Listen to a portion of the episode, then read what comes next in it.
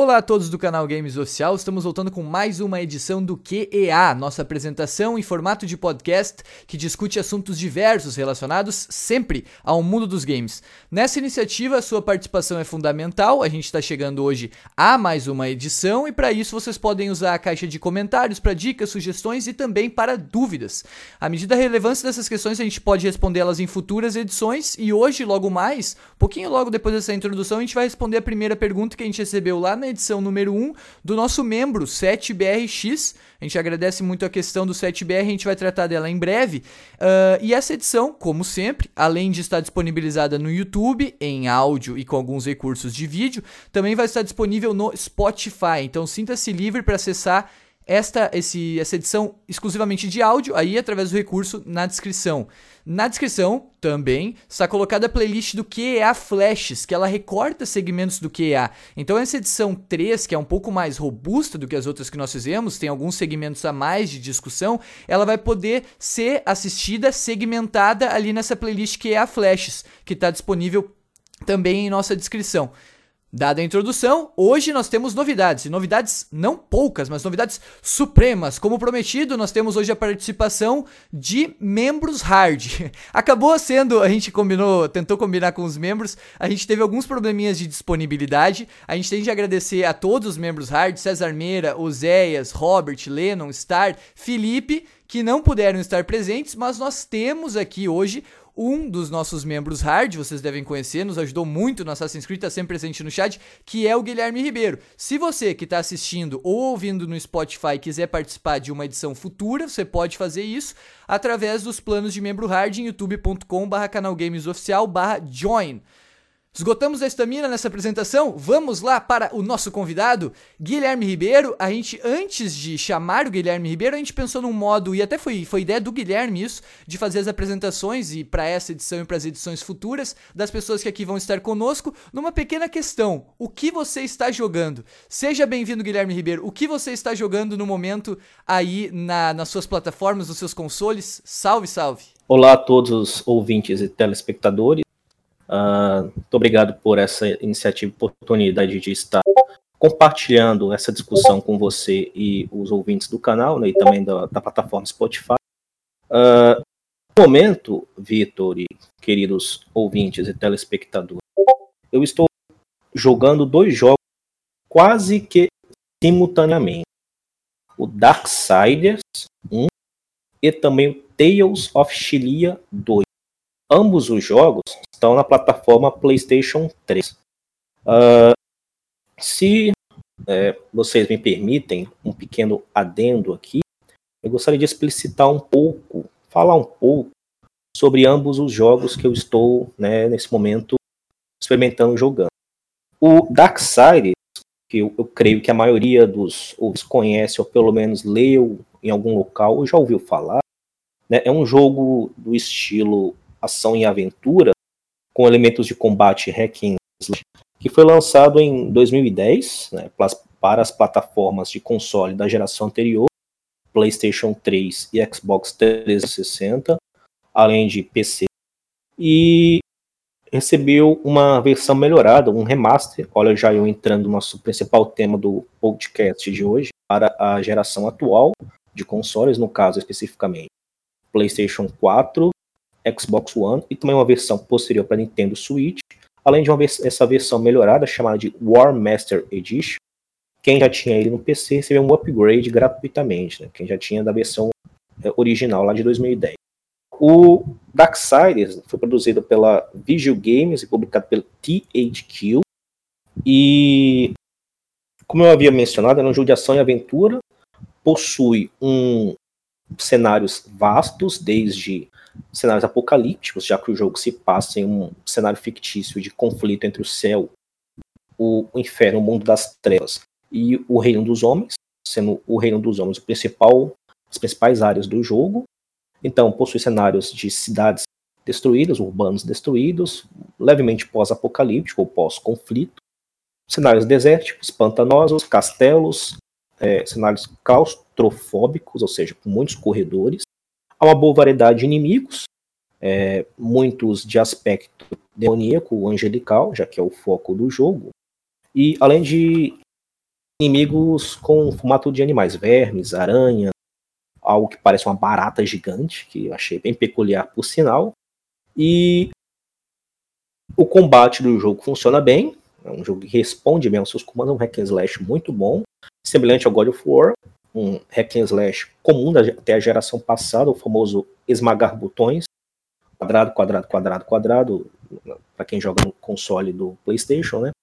E no geral um jogo muito, muito bom, ainda mais que para quem é, tem essa necessidade, essa saudade de jogos, hack and slash eu considero jogos altamente relaxantes, a despeito de ter seletor de dificuldade. Se você jogar na dificuldade mais alta, pode passar um pouquinho de raiva. Mas no geral, é um jogo bem mais tranquilo, por exemplo, um God of War 3 para zerar em dificuldades mais altas. Uh, o Darksiders ele foi relativamente bem avaliado por crítica e usuários no seu lançamento e posteriormente a versão melhorada, tendo uma média de 83 no Metacritic e vendeu cerca de 4.2 milhão de cópias, né, juntando todas as versões, né, a normal e a melhorada. Já o Tales of Xillia 2, que já é um jogo possivelmente bem menos conhecido que o Darksiders, já que ele é, pode ser considerado um jogo nichado, de nicho específico para um tipo de público ou um tipo de experiência gamer. O Tales of Xillia 2 ele é um JRPG, ou seja, um RPG japonês. É, nós aqui no Ocidente costumamos referir a esses RPGs de origem no Japão como JRPG. A despeito de algumas vezes nós referimos aos nossos RPGs, muitas vezes feitos por produtores norte-americanos, como WRPG, de West Ocidente.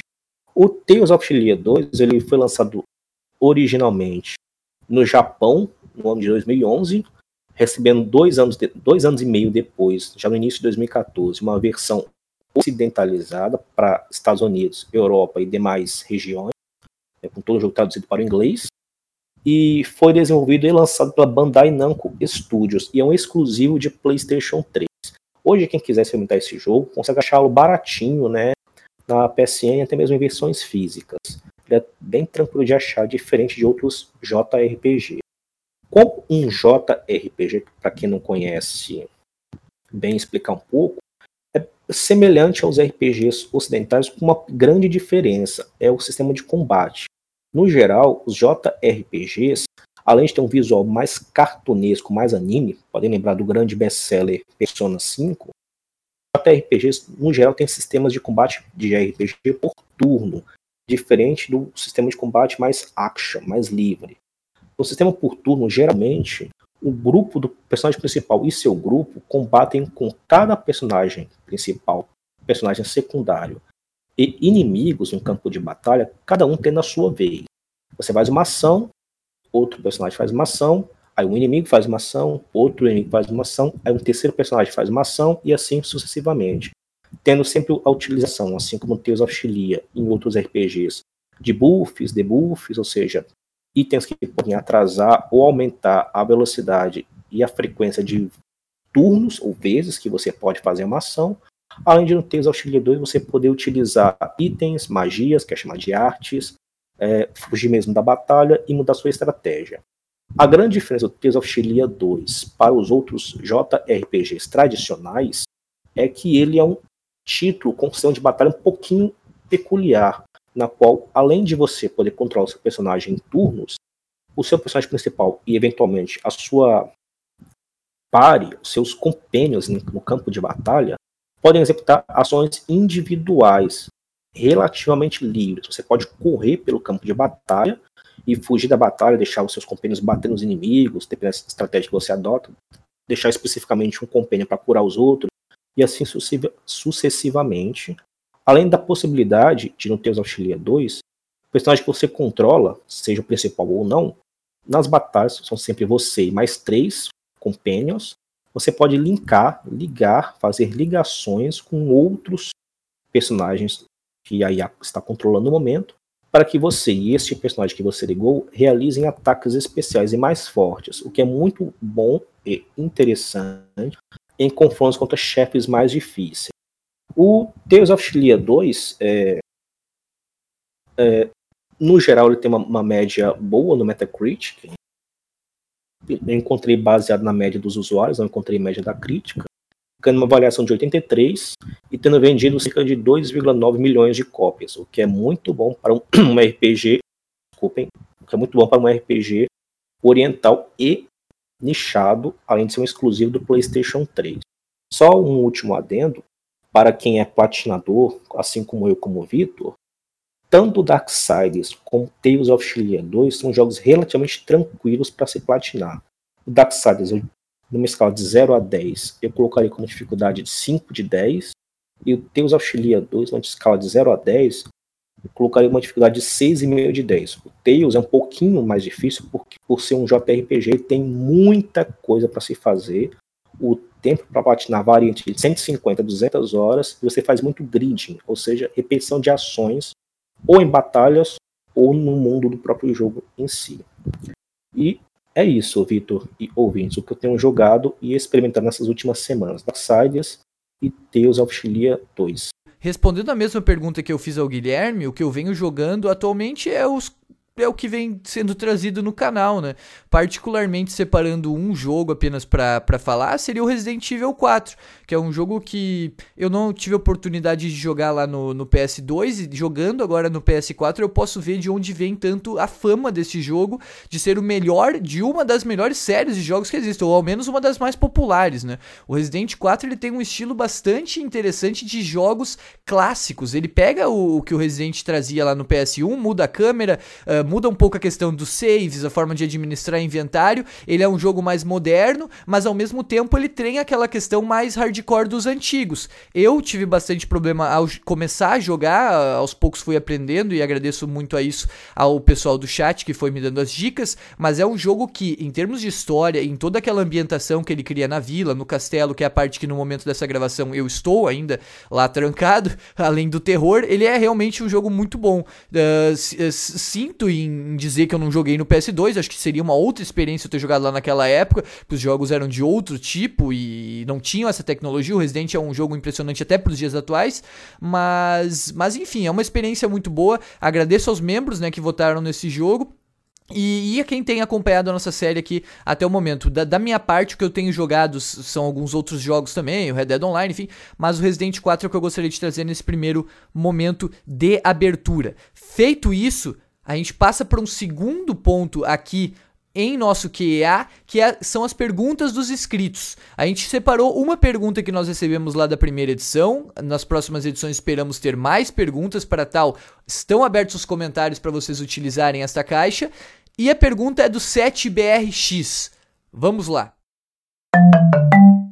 o que o 7BRX nos questiona, basicamente, é o panorama, o cenário das DLCs nos dias de hoje. O que o 7BR traz no comentário dele, e que ele quer problematizar, é a ideia de que no passado as DLCs basicamente não tinham relevância alguma. Muito talvez pelas plataformas não terem conexão com a internet ou algo assim, mas o que o 7 em geral, ele propõe é que os jogos hoje, e claro, não são todos, imagino que, que ele quis dizer, mas que muitos jogos deixam conteúdos propositalmente incompletos na versão base do jogo para depois complementar isso em DLCs. Uh, ah, e claro, hoje em dia, se a gente for comparar com plataformas antigas, as DLCs realmente têm essa proliferação, é uma coisa que, que tem corrido solta aí. Qual a sua opinião, Guilherme, sobre essas questões de DLC comparando com os dias de hoje, o tempo passado, e com essa questão das empresas possivelmente se aproveitarem de DLCs para lançarem jogos incompletos ou tentar tirar o máximo possível de dinheiro dos jogadores na compra desses conteúdos?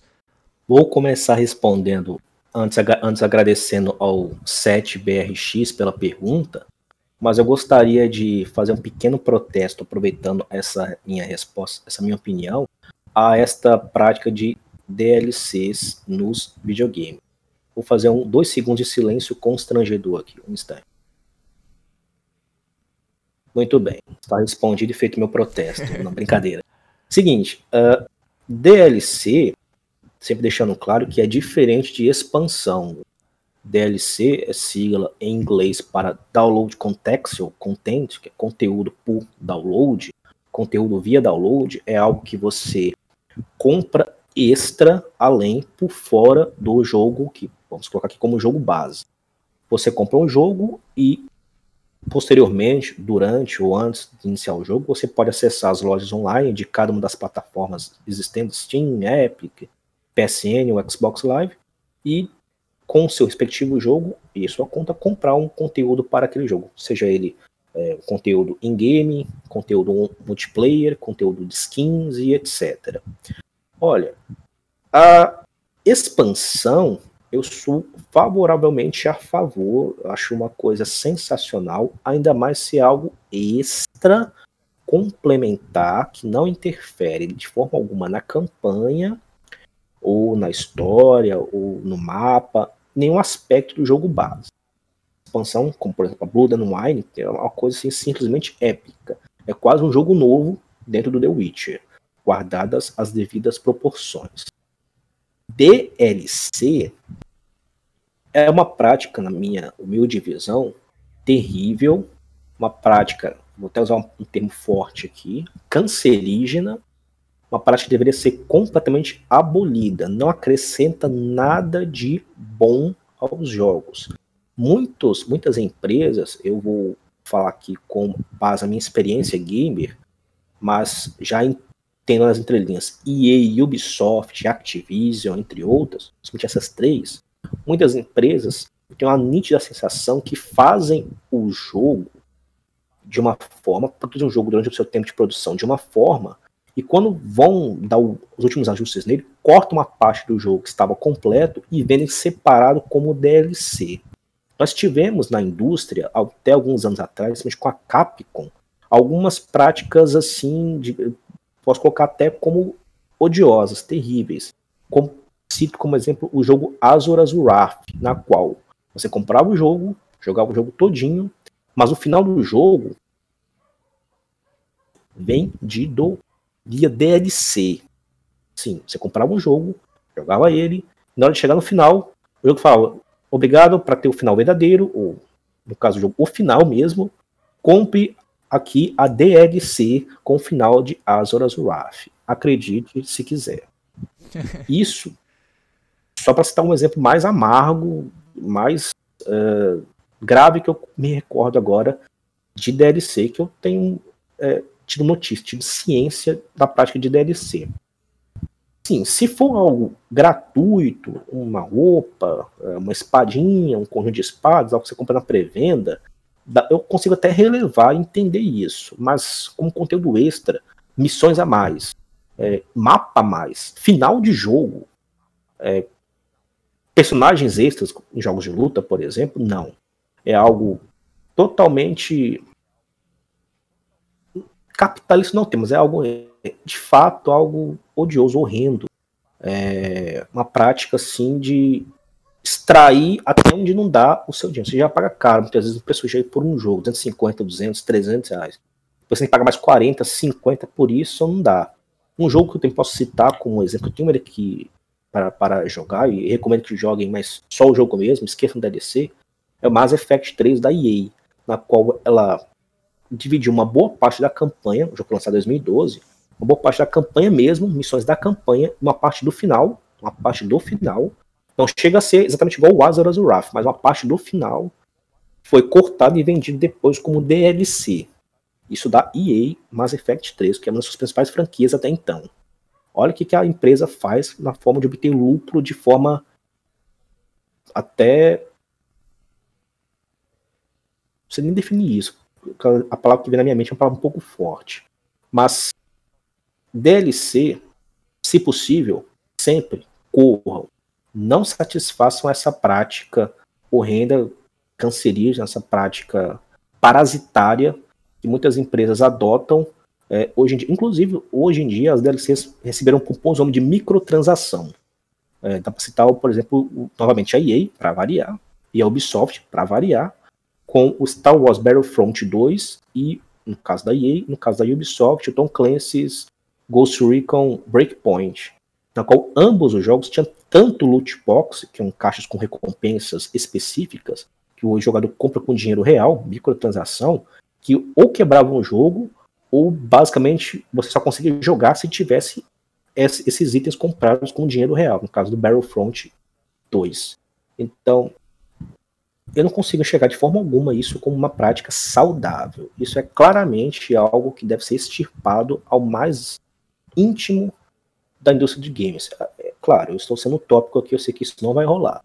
E está cada vez sendo mais brutas as, as comercializações de jogos, cada vez sendo mais capados os jogos.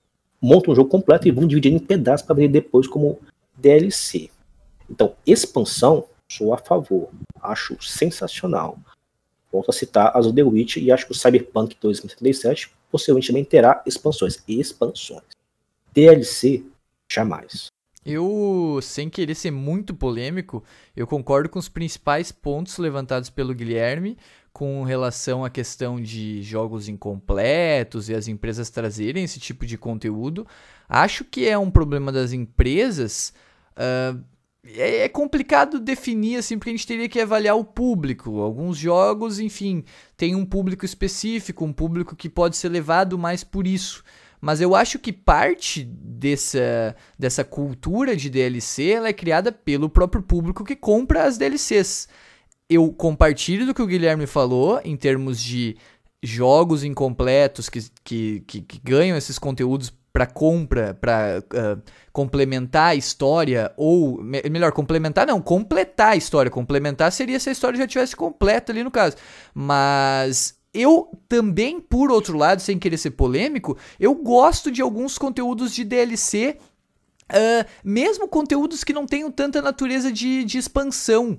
Eu acho que alguns jogos, às vezes, e hoje, especialmente quando os jogos eles são um pouco mais complicados de serem feitos do que em plataformas anteriores e tendo os recursos da internet, eu não vejo problema das empresas lançarem os jogos antes para os jogadores irem jogando e depois colocando conteúdos que são sempre de uma natureza opcional, assim. Não tem nada forçando os jogadores a comprá-los. Eu não, não costumo comprar muitas DLCs para falar a verdade. Uh, no Play 4, talvez a única que eu comprei foi no Batman Arkham Knight, que já veio no Season Pass. Mas no Play PS13, eu era muito fã lá dos jogos de WWE. Eu costumava comprar DLCs com os personagens. E eram uh, personagens, às vezes, que eram exclusivos de alguns benefícios de lojas. Assim, lojas faziam parcerias. A Games, uh, Game, Games GameSpot, não, GameSpot é o site, uh, uma loja de, de jogos famosa nos Estados Unidos, agora me foge o nome. Uh, ela fazia parcerias para pré-venda, esses conteúdos depois para não ficar restrito a quem comprou lá eram disponibilizados em DLC.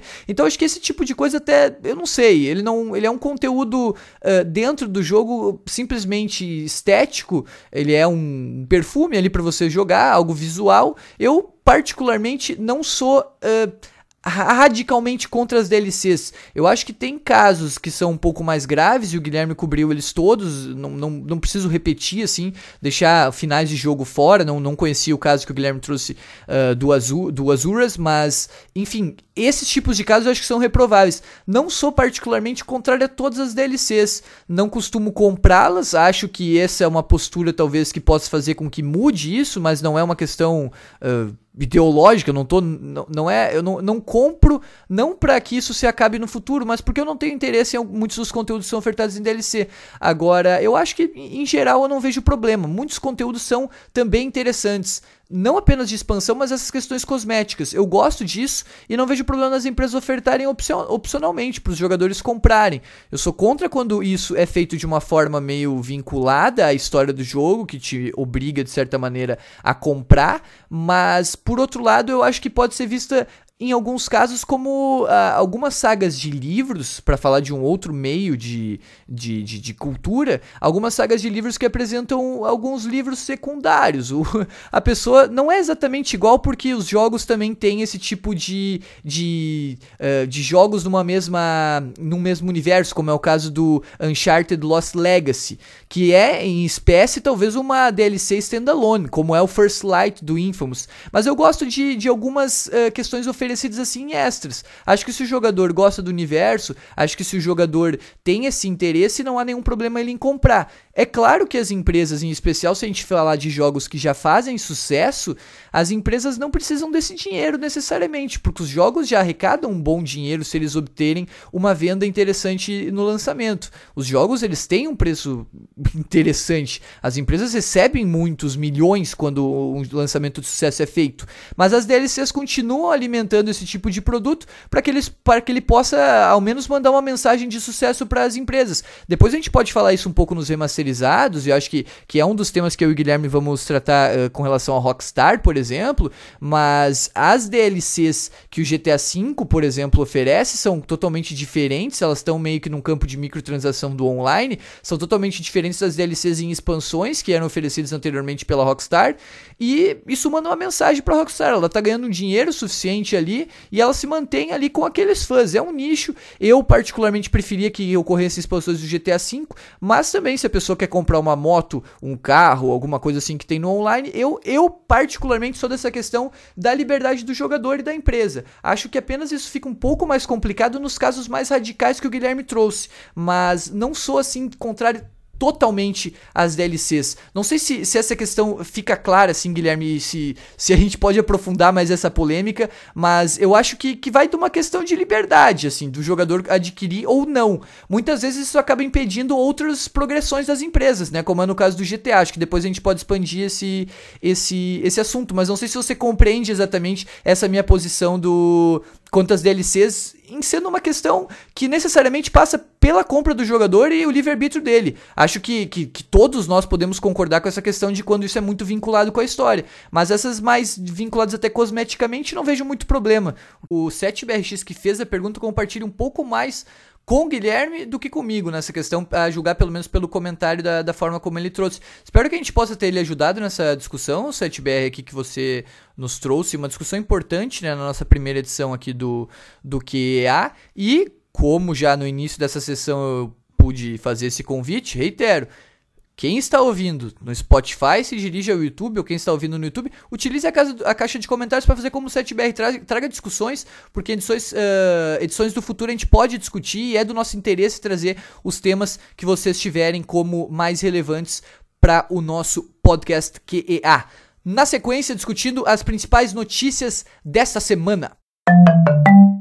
A gente, para começar com, esse, com essa sessão de notícias, primeiramente tem que deixar claro que a gente não consegue cobrir todas as notícias que foram veiculadas aí durante essa semana, ou nos últimos dias. No entanto, a gente separou algumas que talvez seja mais interessante a gente discutir. Algumas coisas que já aconteceram, algumas coisas que irão acontecer e algumas coisas que uh, caminham ali no meio que num campo de rumor, como vai ser a nossa última uh, notícia a ser trazida aqui nesse ambiente de discussões. Primeiramente, a gente tem que falar sobre os jogos da PS Plus que finalmente foram anunciados de uma forma um pouco diferente. Call of Duty WW2 foi disponibilizado antes do início do mês de junho e Star Wars Battlefront nesta mesma PS Plus foi anunciado, vai estar disponível logo na próxima terça-feira. São jogos de um gênero idêntico, assim, mas jogos uh, grandes em geral, jogos AAA. Qual a sua opinião, Guilherme, sobre esses jogos que, que os jogadores logo vão ter disponíveis para baixar se forem assinantes da PS Plus? O Call of Duty World at War, né, 2017, que foi uma retomada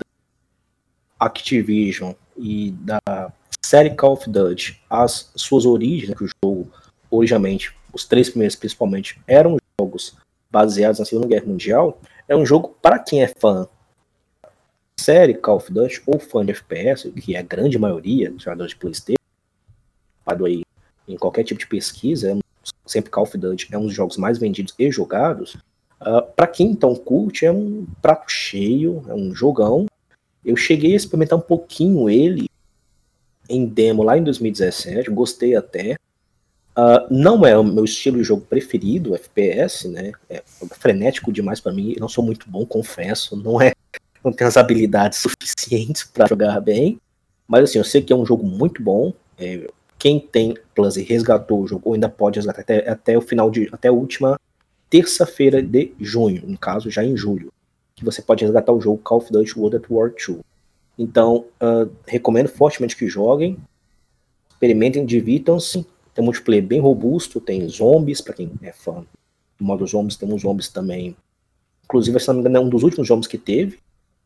jogo uma, modo até divertido. E para os nossos queridos platinadores, já não é uma platina tão tranquila. Uh, o World at War possui muitos troféus online, troféus dos zombies, e os troféus tradicionais da campanha, coletáveis e zerar no modo mais difícil, o veterano. Então, é um jogo bom, um jogo bem divertido. É, recomendo a todos que joguem, principalmente quem curte o gênero FPS. Dá passa boas horas se divertindo também jogar com amigos, é, online, nos zombies. E o Star Wars Battlefront 2, que eu citei, é, não ele, mas o 1, mas é também ele, por tabela, quando estávamos comentando anteriormente sobre a pergunta do 7BRX, é um jogo com polêmica no início, já que foi lançado com microtransações para tudo quanto é lado, mas diferente do Battlefront 1, ele ao menos dessa vez tem campanha. Tem uma campanha legal, nada que seja, ó, oh, que campanha, nada excepcional, mas é uma boa campanha, dá para imergir bem nessa campanha, dá para se divertir até com a campanha, uma coisa bem tranquila. Mas o foco mesmo do Star Wars Battlefront 2 é o modo multiplayer, que é um multiplayer é um estilo meio Destiny, assim, meio Raid. É bem frenético, quase tão frenético quanto um, um Call of Duty, por exemplo, mas com as suas peculiaridades né, do universo Star Wars. E, novamente, para mim, quem curte o FPS, curte essa coisa cooperativa, multiplayer, competitiva, multiplayer, é um prato cheio. Mas também são dois jogos do mesmo estilo, né? O que, para mim, é um pouco estranho, assim, da parte da Sony, dar dois jogos do mesmo estilo. Maio, a Sony foi muito criticada pela grande maioria dos jogadores, ao menos onde eu pude perceber, por ter dois simuladores, dois jogos do mesmo estilo. E, novamente, a PS Plus de junho, novamente, dois jogos do mesmo estilo. Só com um estilo mais popular, bem mais popular, que são FPS multiplayer competitivos e cooperativos. No geral, são jogos bons, ambos são difíceis de platinar, não são muito fáceis para quem é, como eu e o Vitor, platinadores, não são muito tranquilos de platinar, requerem muita dedicação e muita, muitas horas passadas no multiplayer, mas são bons no geral. Eu, por exemplo, não vou jogar, eu confesso, não é o meu estilo principal. Talvez dê uma brincadinha, mas jogar com seriedade não vou. É, mas gostei no geral e fico feliz por ter dado bom dois bons jogos mais uma vez no mês da Plus. Acho que a Sony trabalhou um pouco até como contenção de danos, assim, depois de maio. Dizem que os jogos de maio são interessantes até, mas eles não provocam esse tipo de reação dos jogadores, como dois jogos populares, tais são o Call of Duty e o Star Wars Battlefront. Particularmente, eu tô assim meio que como o Guilherme, acho que a gente tem é, talvez o Guilherme também está jogando jogos meio extensos. Eu tenho muitos jogos ainda por jogar e a questão para mim principal é tempo. Esses jogos eles vão ficar na biblioteca ali, mas eu não tenho interesse em jogá-los nesse momento. Não é um jogo da PS Plus que provoca esse tipo de sentimento em mim.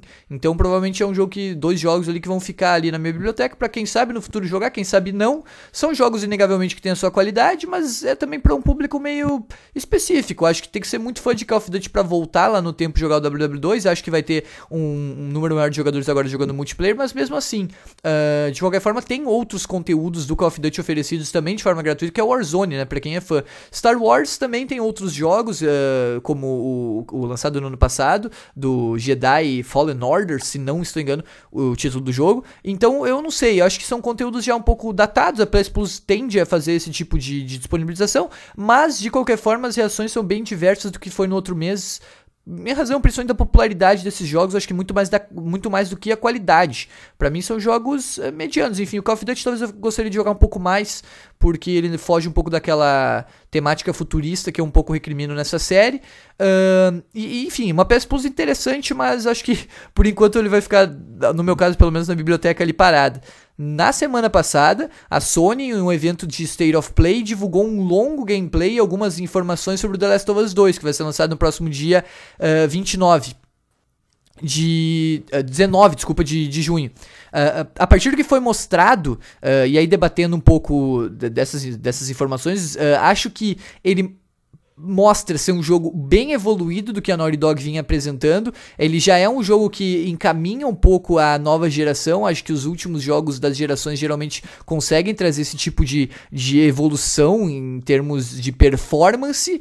E, ao mesmo tempo, principalmente para quem é fã da série The Last of Us, que diferencia um pouco de Uncharted e de, de, alguns jogos de ação em terceira pessoa, uh, o que o The Last of Us mostra é manter o respeito ao que um fez. Aquela questão de você poder craftar em tempo real, a questão de você ter o stealth, de você ter o combate isolado, enfrentar inúmeros inimigos. O cenário parece ser um pouco maior, pouco bastante maior na verdade. E algumas formas de explorar esse cenário, como com barco, cavalo, corda, traz uma nova perspectiva de um jogo. É quase como se pegasse o mesmo jogo lá e repaginasse ele, trouxesse ele a um patamar superior. Gostei muito do que vi enquanto fã e, óbvio, a história a gente não, não sabe, a Sony divulga pouco, fora o que a gente ouviu dos spoilers. Quem, enfim, teve essa desgraça de, de saber pelos spoilers.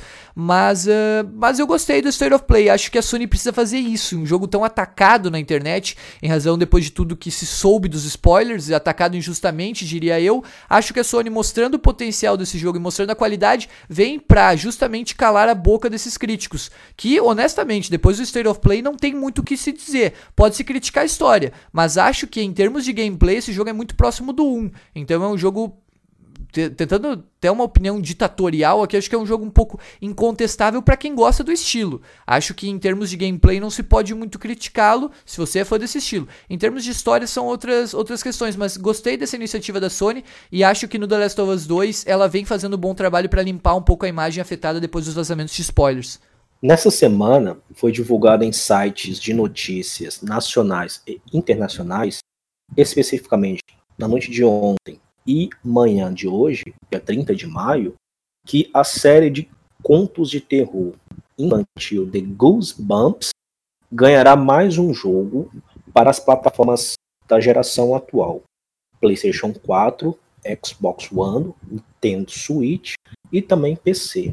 O jogo vai se chamar The Goosebumps Dead of the Night, Mortos da Noite, Mortos à Noite, e será um jogo exatamente semelhante, praticamente igual em gameplay mecânicas, ao jogo inicial, o jogo original de 2015, chamado apenas de The Goosebumps, lançado como cross-gen para a geração anterior e geração atual, além dos PCs. The Goosebumps continua sendo um jogo de puzzle com quebra-cabeças de dificuldade que variam de fácil até mais complexo, mais difíceis, bem como exploração baseado em suspense, terror psicológico e um outro jumpscare, o famoso susto. Para quem busca é, uma experiência diferente, mas ainda assim imersiva, principalmente se você jogar de noite com a luz desligada, no bem estilo Outlast mesmo, já que o jogo você tem que controlar os personagens com uma lanterna em muitos ambientes que são escuros, é uma boa pedida. Ainda assim, é um jogo muito simples, diria até jogo indie. Então, quem é fã dos livros, quem é fã da série, gostou do primeiro jogo, vai gostar do segundo, com a recomendação pessoal de que espere uma promoção, já que o jogo deve vir a preço cheio, mesmo sendo um jogo curto, de poucas horas, não chega nem a 12 a 13 horas para zerar, e quem busca o 100% pegando tudo, deve dar no máximo umas 16 horas, pelo que foi divulgado até o presente momento. Uh, para os platinadores, o The Goosebumps 1 foi um prato cheio, platina super tranquila, de duas horinhas. O Dead of the Night deve ser bastante semelhante ou igual na quesito de troféus. Então, além do público casual, que joga para relaxar, se divertir, buscar um, um quebra-cabeça, um jogo não muito estressante e até divertido, principalmente para jogar com a família, com, um filho, é o que também possibilita jogar de dois, o Dead of the Night deve ser semelhante, atingindo todos os tipos de público, que é uma jogada muito boa da sua produtora. O jogo será lançado em algum momento do inverno de 2020 no hemisfério norte, que seria o nosso verão aqui no Brasil na próxima quinta-feira, a Sony marcou, finalmente, uma, um evento digital que deve trazer as primeiras informações acerca do PS5. Não se sabe muito o que vai ser trazido. Notícias internacionais dizem que não vai ser muito a respeito de, de jogos, deve talvez ficar um pouco mais detido no hardware. Preço, por exemplo, não se espera para essa quinta-feira. Mas, de qualquer forma, é um primeiro passo dado à próxima geração. A Sony que tinha ficado um pouco atrás nesse quesito com relação à Microsoft, né, do Xbox Series X o que se pode esperar e o que decepcionaria você se fosse mostrado nessa quinta-feira, Guilherme? Quais são suas expectativas? Debatendo uma questão é, levemente que você acabou de mencionar, de que a Sony parece estar um pouco atrás da, Microsoft na próxima geração, principalmente no quesito de console e divulgação das especificidades técnicas do mesmo, eu diria que, compartilhando a opinião de alguns colegas e amigos, a Sony ainda está nesta geração, pois ela liderou com grande folga, esmagadora folga essa geração, e não faz sentido para ela desembarcar de uma vez na próxima, tendo grandes exclusivos para lançar, citado The Last of Us, e no mês de julho o Ghost of Tsushima da Sucker Punch Games. Então, eu não diria que talvez a Sony esteja totalmente atrás, na verdade ela está apenas ainda trabalhando na sua geração de grande vitória, que foi a atual, é que o Xbox claramente desapontou a todos, mídia, público, crítica, e rapidamente e certamente Phil Spencer e seus companheiros da Microsoft estão com a cabeça totalmente na próxima geração, mesmo já um pouquinho, muito antes dela possivelmente ser lançada. No final do ano, desde o ano passado, já se fala muito do próximo Xbox, o Series X. Então, eu não concordo com isso, mas eu entendo quem afirma que a Sony está um pouco para trás. E falando do State of Play, uh, este evento que vindouro do PlayStation, eu espero ver um pouco mais o DualSense, né? Ele foi mostrado visualmente, essas especificações técnicas, mas eu gostaria de ver, se possível, alguma outra função dele. Ele tem umas funções bem interessantes até. A questão do, do da, dos movimentos, os botões. Eu de dar uma olhada melhor nele. Cores, da bateria. Se possível, ver ele em uma gameplay, né? Não exatamente mostrando o console, mas mostrando uma gameplay com ele sendo manuseado, movimentado. Gostaria de ver alguns exclusivos. Eu ouço rumores, leio muitos rumores de que a Sony está preparando alguns, novamente entrando no nosso tema, reboots, remakes e remasters de jogos clássicos do PS, PlayStation 1, PlayStation 2 de grandes desenvolvedoras como a Konami, a Square Enix e alguns dizem bem por baixo do pano, assim, uns rumores até um pouco sem pé nem cabeça, a própria SEGA. É, o que lembra até lá no início da década de 90, quando o PlayStation era um novato do mercado de games, e a Sony, de forma muito esperta e bastante sagaz até, fez parcerias com desenvolvedoras é, que não eram dela, eram desenvolvedoras third party, até second party, depois se tornaram como a própria Konami, Square, Squaresoft na época, entre outras, e Naughty Dog, para desenvolver jogos exclusivamente ou com exclusividade temporária do PlayStation 1. E nessa época saíram grandes clássicos, como Crash, como Resident Evil, um pouquinho depois o Silent Hill, e alguns desses jogos aqui são comentários, estão tratados com rumor para serem tratados, tragos aqui para a nossa geração seguinte, a décima geração, como exclusivos, no mínimo temporários, do PlayStation 5. Notadamente, a série Silent Hills, que está desaparecida no limbo já há muitos anos, desde o Downpour, lá por volta de 2012. Uh, há um fortíssimo de que o primeiro Silent Hill, em parceria da Konami com a Japan Studios, que é um dos estúdios principais da Sony no Japão, estão fazendo, desenvolvendo um reboot, remake, mas eles tudo do zero, do primeiro Silent Hill, lançado lá no final de 99. Então, Silent Hill, mesmo sendo meu estilo preferido, é um jogo que eu estou curiosíssimo para ver, pois é uma franquia clássica desse gênero. Eu quero ver se tem alguma coisa da Bluepoint Games, que fez alguns remasters e remakes muito bons, como o Shadow of Colossus. Há rumores de que o Demon Souls está sendo feito em produção para ser lançado como remake, no caso, exclusivo também para PlayStation 5. E Além disso, eu quero ver se vai ter algumas IPs novas, né? Pois é, tem um jogo chamado Gridfall, que não é exclusivo da Sony, é multiplataforma, mas foi o primeiro anunciado como um jogo da próxima geração. Eu queria ver mais dele, aí né? também mais outras IPs, já que sinto que já há bastante tempo não temos tido grandes novas IPs, temos tido muitas continuações. Então queria ver se nessa próxima geração, não sei se tem esse evento, mas gostaria de ver se possível, tenhamos demonstrações para os anúncios de algumas novas IPs, de preferência IPs exclusivas, né? pois eu sou um grande consumidor dos produtos da Sony, sou um grande fã de PlayStation. Então, gostaria de ver o controle, um pouco mais de demonstração, gostaria de ver se algum desses rumores de remasters e remakes se confirmam, Gostaria de ver se teremos algumas IPs novas. O console, não tenho tantas expectativas assim para vê-lo. Até que eu confesso, não vou comprar o PlayStation 5 de primeira. Eu vou esperar um, alguns anos para adquiri-lo. Esperar talvez uma, uma edição revisada, uma edição Slim. Então, o console, eu não tenho tanta curiosidade assim de ver, mas gostaria de ver até. Apesar de que acho que talvez não mostrem agora. Para não ofuscar os lançamentos vindouros que estarão por vir. Já citados o Last of Us, Ghost of Tsushima e outros jogos.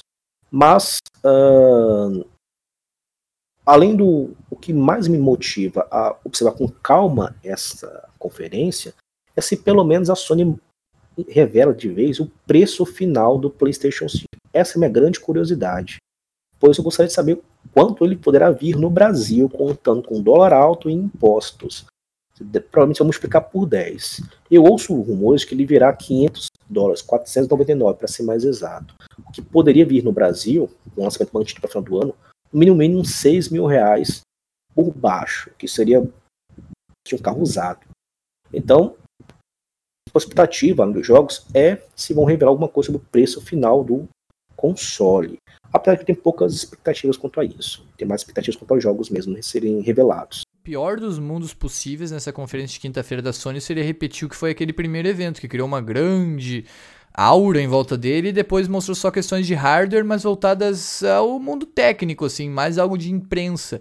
Acho que se eles não se voltarem aos jogadores, e acho que eles vão, mas se eles não observarem isso, vai ser outro evento bastante decepcionante, que vai ter talvez um efeito é, reverso ao que a Sony espera. A Sony precisa sim mostrar ao menos um grande jogo para criar expectativa. Tava vendo, e aí porque eu sou fã, a gente falou do The Last of Us 2, um evento da PlayStation Experience, acho que foi de 2014 2014, talvez o ano eu não me recordo agora, em que a Sony terminou aquele evento mostrando um trailer do The Last of Us. É o que basta. A Sony não precisa mostrar algum jogo que necessariamente tem alguma data muito próxima. O The Last Guardian era uma lenda na, na Sony porque nunca era lançado e acabou indo para outra plataforma. O Death Stranding se, se, achou que iria demorar muito tempo, acabou chegando mais cedo, mas em geral acho que a Sony não precisa ser tão cautelosa nesse momento em revelar jogos. Se, por exemplo, a Guerrilla Games estiver trabalhando em algum novo Horizon, a Insomniac trabalhando no novo Homem-Aranha, ou a Santa Monica Studios trabalhando no novo God of War, mostre algo. Não precisa ser um gameplay, não precisa ser nada, mas cria essa expectativa. Acho que é o suficiente para esse evento ser um sucesso.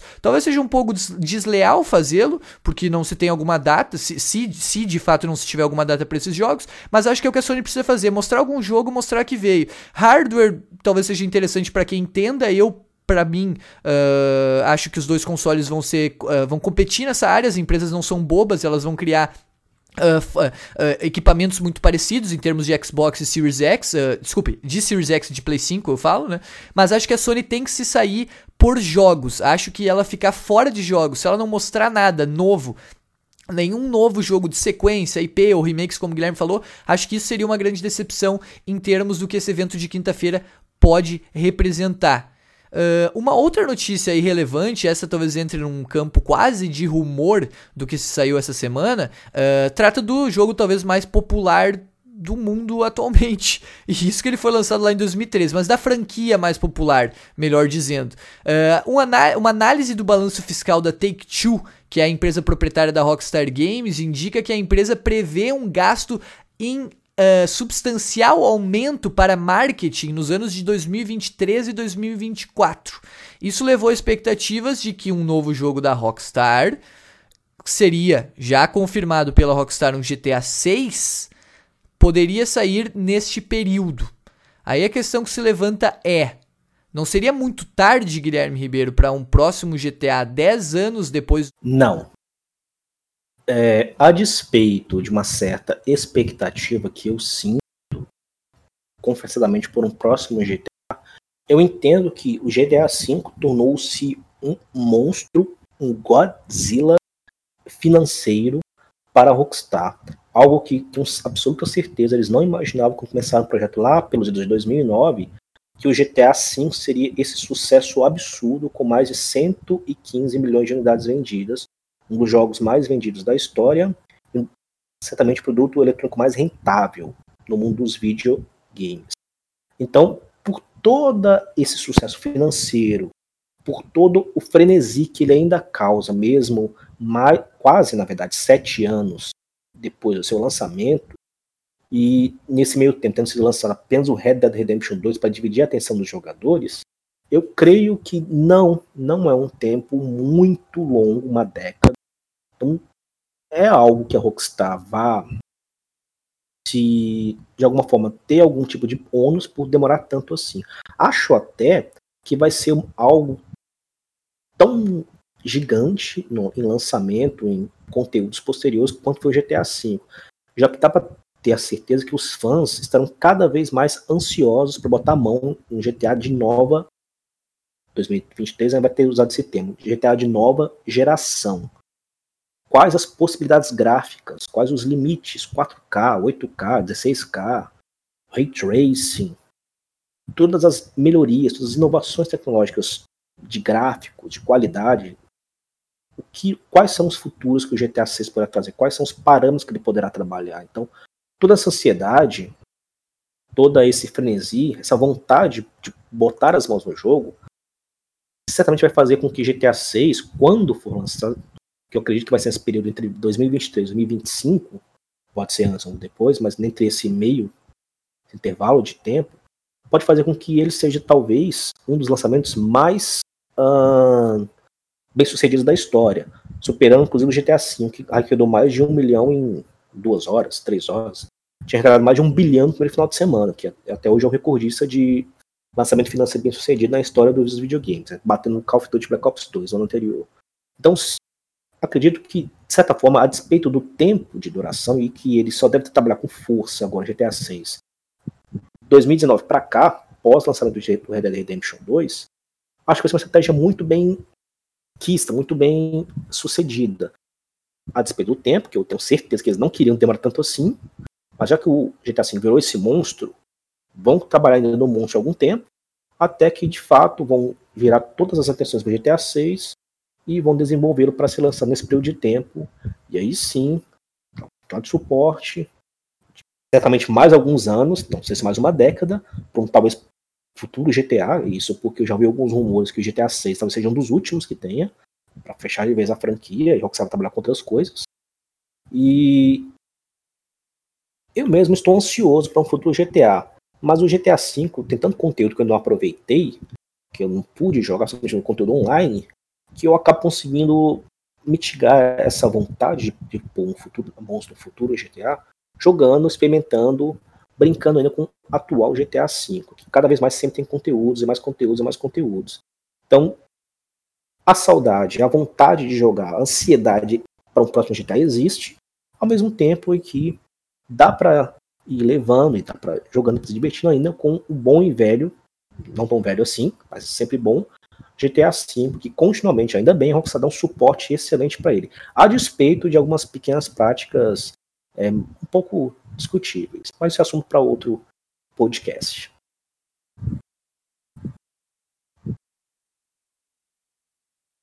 Fechando então o tema das notícias da semana, aproveitando que é final de mês, vamos trazer a vocês alguns jogos que serão lançados no mês de junho, que nós aqui do canal consideramos os jogos mais destacáveis, de maior amplitude, maior expectativa e possivelmente que vão gerar é, uma diversão maior e melhor para cada um de vocês. Lembrando que é, experiências, é, o que você vivencia, é pessoal de cada um, a despeito de mesmo assim, demos algumas sugestões de jogos, né, pois muitos são considerados universalmente muito bons.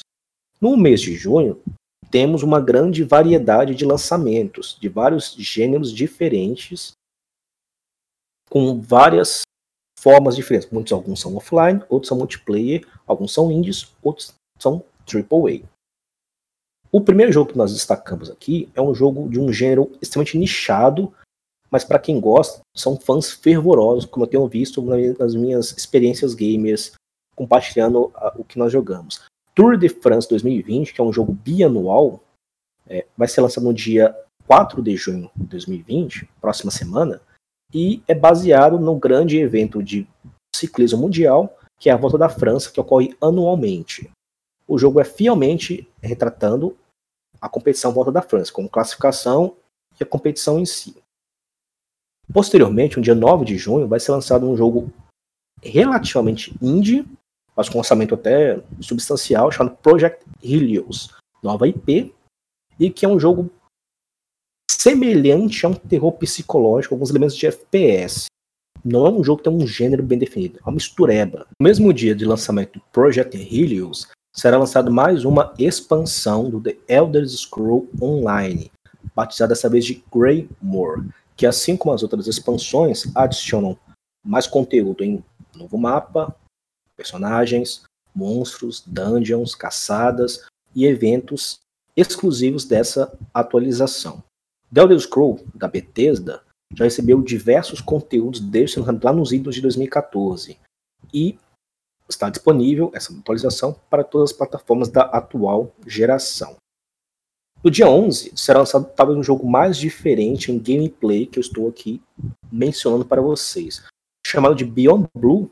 É um jogo indie simples, mas de exploração submarina, que você explora os mares convivendo, interagindo com grandes animais marinhos, como golfinhos, baleias e peixes das mais diversas ordens. É um jogo simples, mas claramente daquele tipo de jogo emocionante. No dia 16 de junho, será lançado um jogo chamado de Disintegration, tudo com I mesmo, que é um FPS de ficção científica com uma pegada meio de Outer Worlds, meio Mass Effect, meio uh, Dead Space, um jogo meio meio de tudo. Vi algumas gameplays, parece ser até interessante, pode ser legal você dar uma olhada com atenção para ele.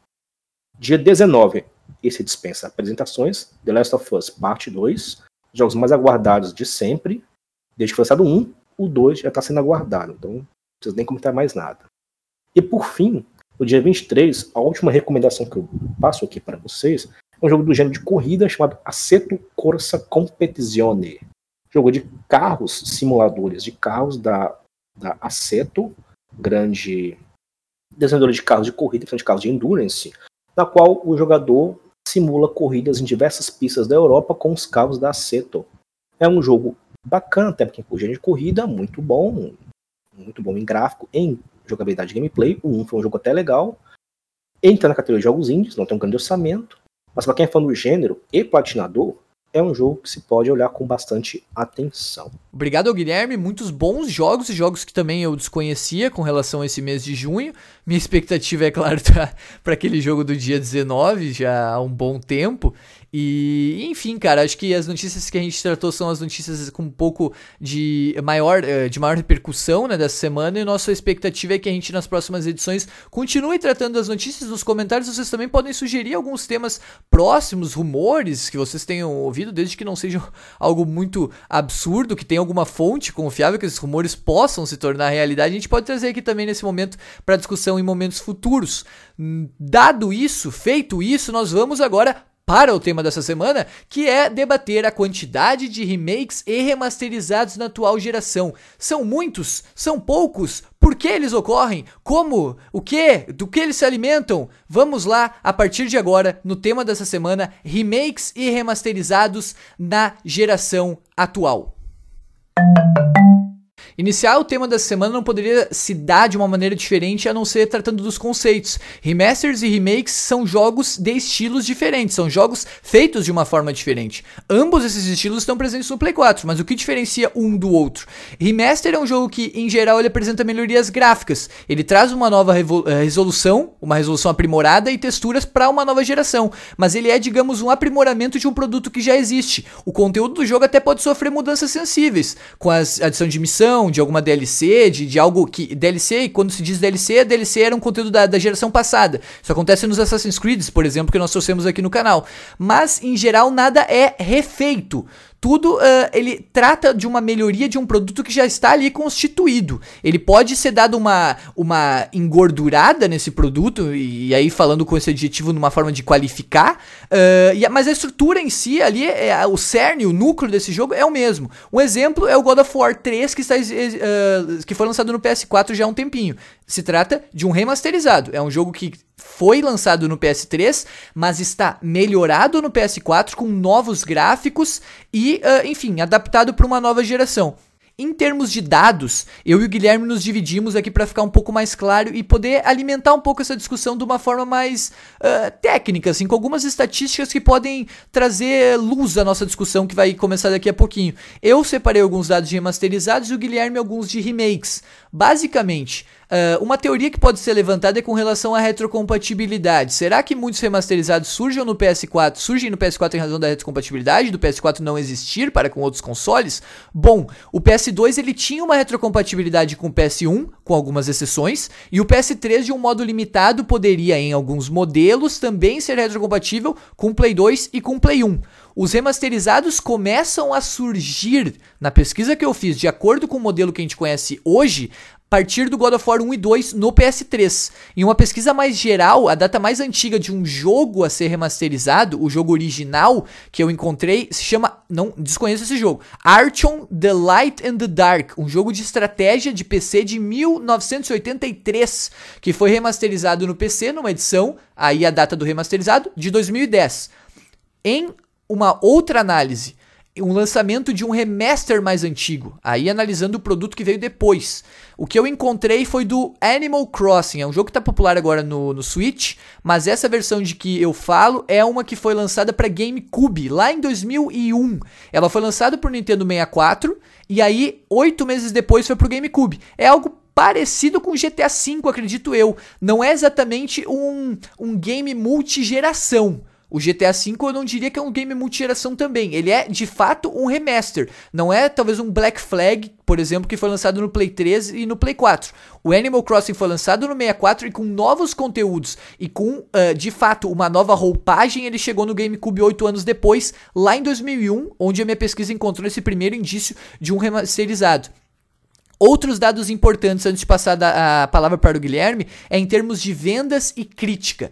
Na lista dos 20 jogos mais vendidos da história do PS3, não há nenhum remasterizado. Os 20 jogos que mais venderam na história do Play 3 não são remasters. O primeiro remaster que aparece lá na lista do Play 3 é o God of War Collection, que eu falei dele antes, na posição 73. Na lista dos 20 jogos mais vendidos de PS4, eu até achei que seriam mais, confesso, quando eu estava fazendo essa pesquisa, são dois os remasterizados que aparecem. Um é o jogo, inclusive, mais vendido da história do PS4, que é o GTA V. O outro é o The Last of Us Remaster, que está na posição. Uh, uh, o, o, segundo que aparece, que eu uh, peço perdão, não, não anotei aqui a, a posição. Na, se a gente fizer uma, uma comparação com o PS3, que vai ter um remasterizado pela primeira vez lá na posição 73, o PS4 até a posição 73 tem quatro remasterizados: The Last, GTA e mais outros dois. Na pesquisa do PS4 não foram contabilizados aqueles jogos multigeração que eu estava falando antes, como é o caso do Ghosts, do, do, do, Call of Duty, né? Do Black Flag, que eles foram lançados para ambas as plataformas.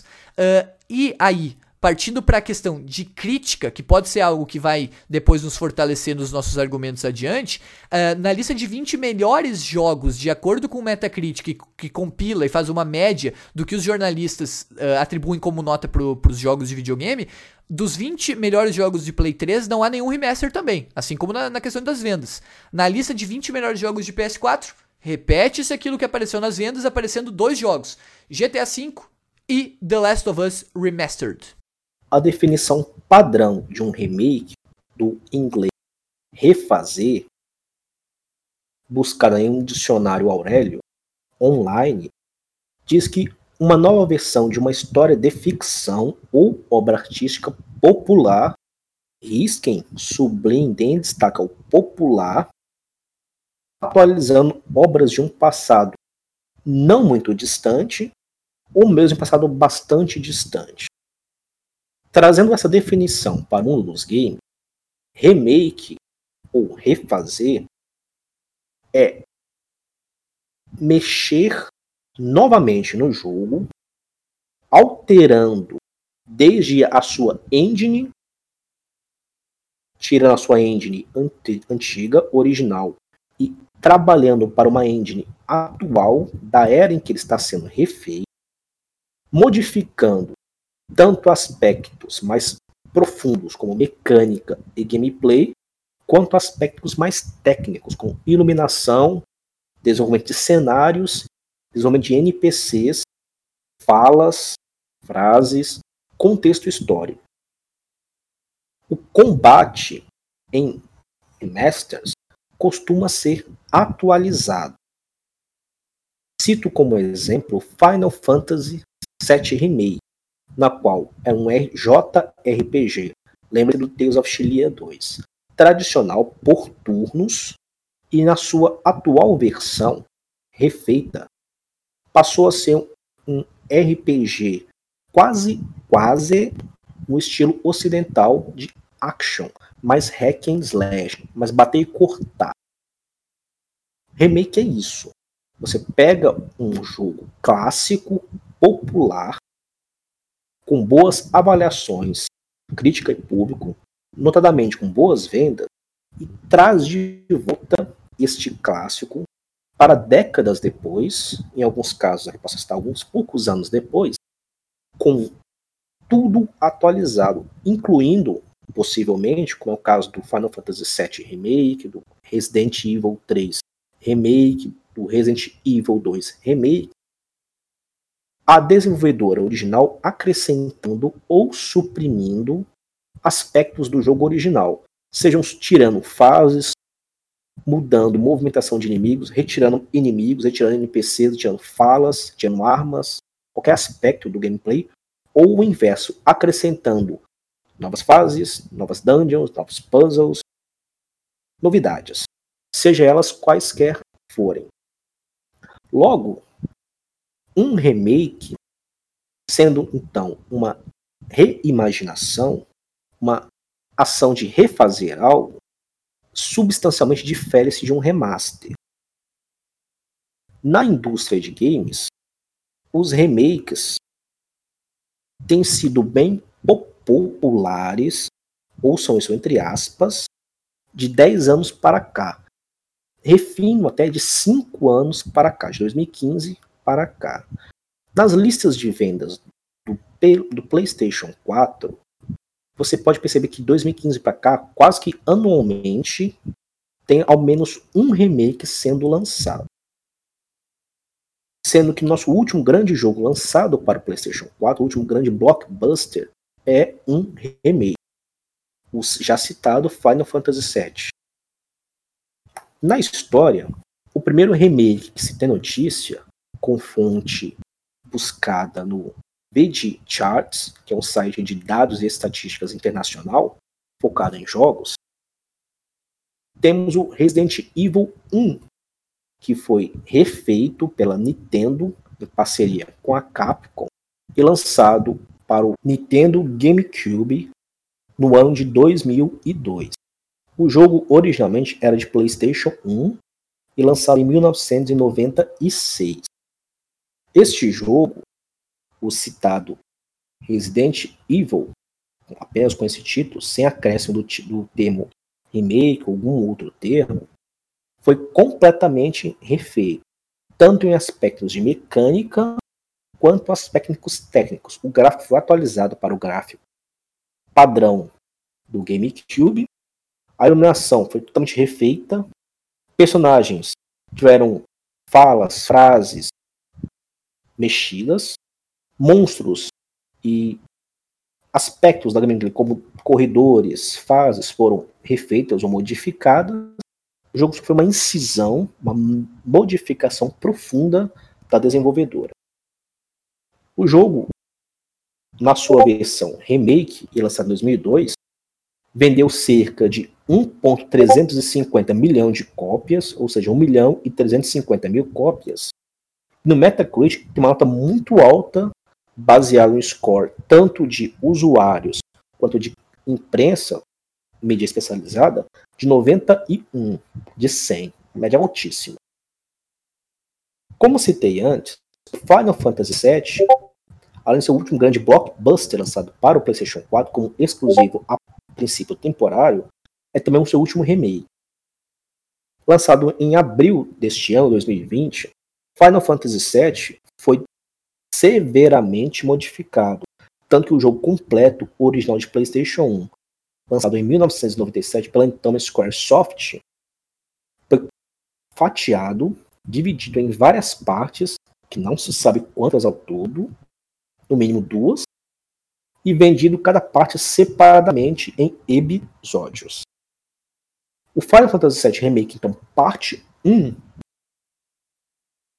vendeu até um presente momento, com dados atualizados em final de metade de maio de 2020, cerca de 3 milhões e 650 mil cópias, e até o presente momento, baseado em nota de mídia especializada e usuários, nota de 87, com nota bastante elevada também. O original tinha nota de 96. Ambos os jogos, tanto o primeiro, Resident Evil, quanto o último, Final Fantasy VII, são reimaginações, são recriações de grandes clássicos que foram marcantes em suas eras e eras bem próximas, um em 96, outro em 97. Aí fica aquela questão no ar. Remakes só são feitos de grandes jogos ou qualquer jogo pode sofrer um remake? Essa é uma boa pergunta, realmente, Guilherme. Eu acho que, no entanto, eu faria uma provocação a você e eu já começo respondendo essa provocação. Acho que agora é pra gente entrar numa discussão mais detida nesse tema de remasters e remakes. Eu acho que não poderíamos começar de uma outra forma a discussão falando da nossa experiência com isso. Uh, quantos remasters ou remakes você já comprou e você gosta dessa prática ou não, Guilherme? Como você vê isso? Pessoalmente, para mim, eu costumo e tenho vários remasterizados adquiridos, remakes que eu me recordo nenhum, e de remasterizados, muitos vêm pela Plus, é verdade, mas muitos eu comprei e comprei mesmo já tendo aqueles jogos no Play 3. Então eu não seria muito muito contrassenso eu argumentar contra essa prática. Eu devo dizer já de antemão aqui pra gente começar a nossa discussão que eu sou fã de remakes ou principalmente de remasterizados, especial de, em especial de jogos que me marcaram. Entra, acredito, um pouco em uma questão assim de, de, de, nostalgia, de preferências, mas os jogos que me marcam, eu gosto muito de tê-los novamente numa nova geração. Talvez interfira um pouco na questão do Play 4 poder transmitir pro YouTube e é onde eu tenho contato maior aqui pelo canal. Mas sou muito fã dessa prática, tenho vários remasterizados, alguns dos melhores jogos que eu joguei no Play 4, Skyrim, uh, Shadow of the Colossus, que é um remake, eu joguei e não tinha tido oportunidade de jogar nas plataformas anteriores. Então, sou fã dessa prática.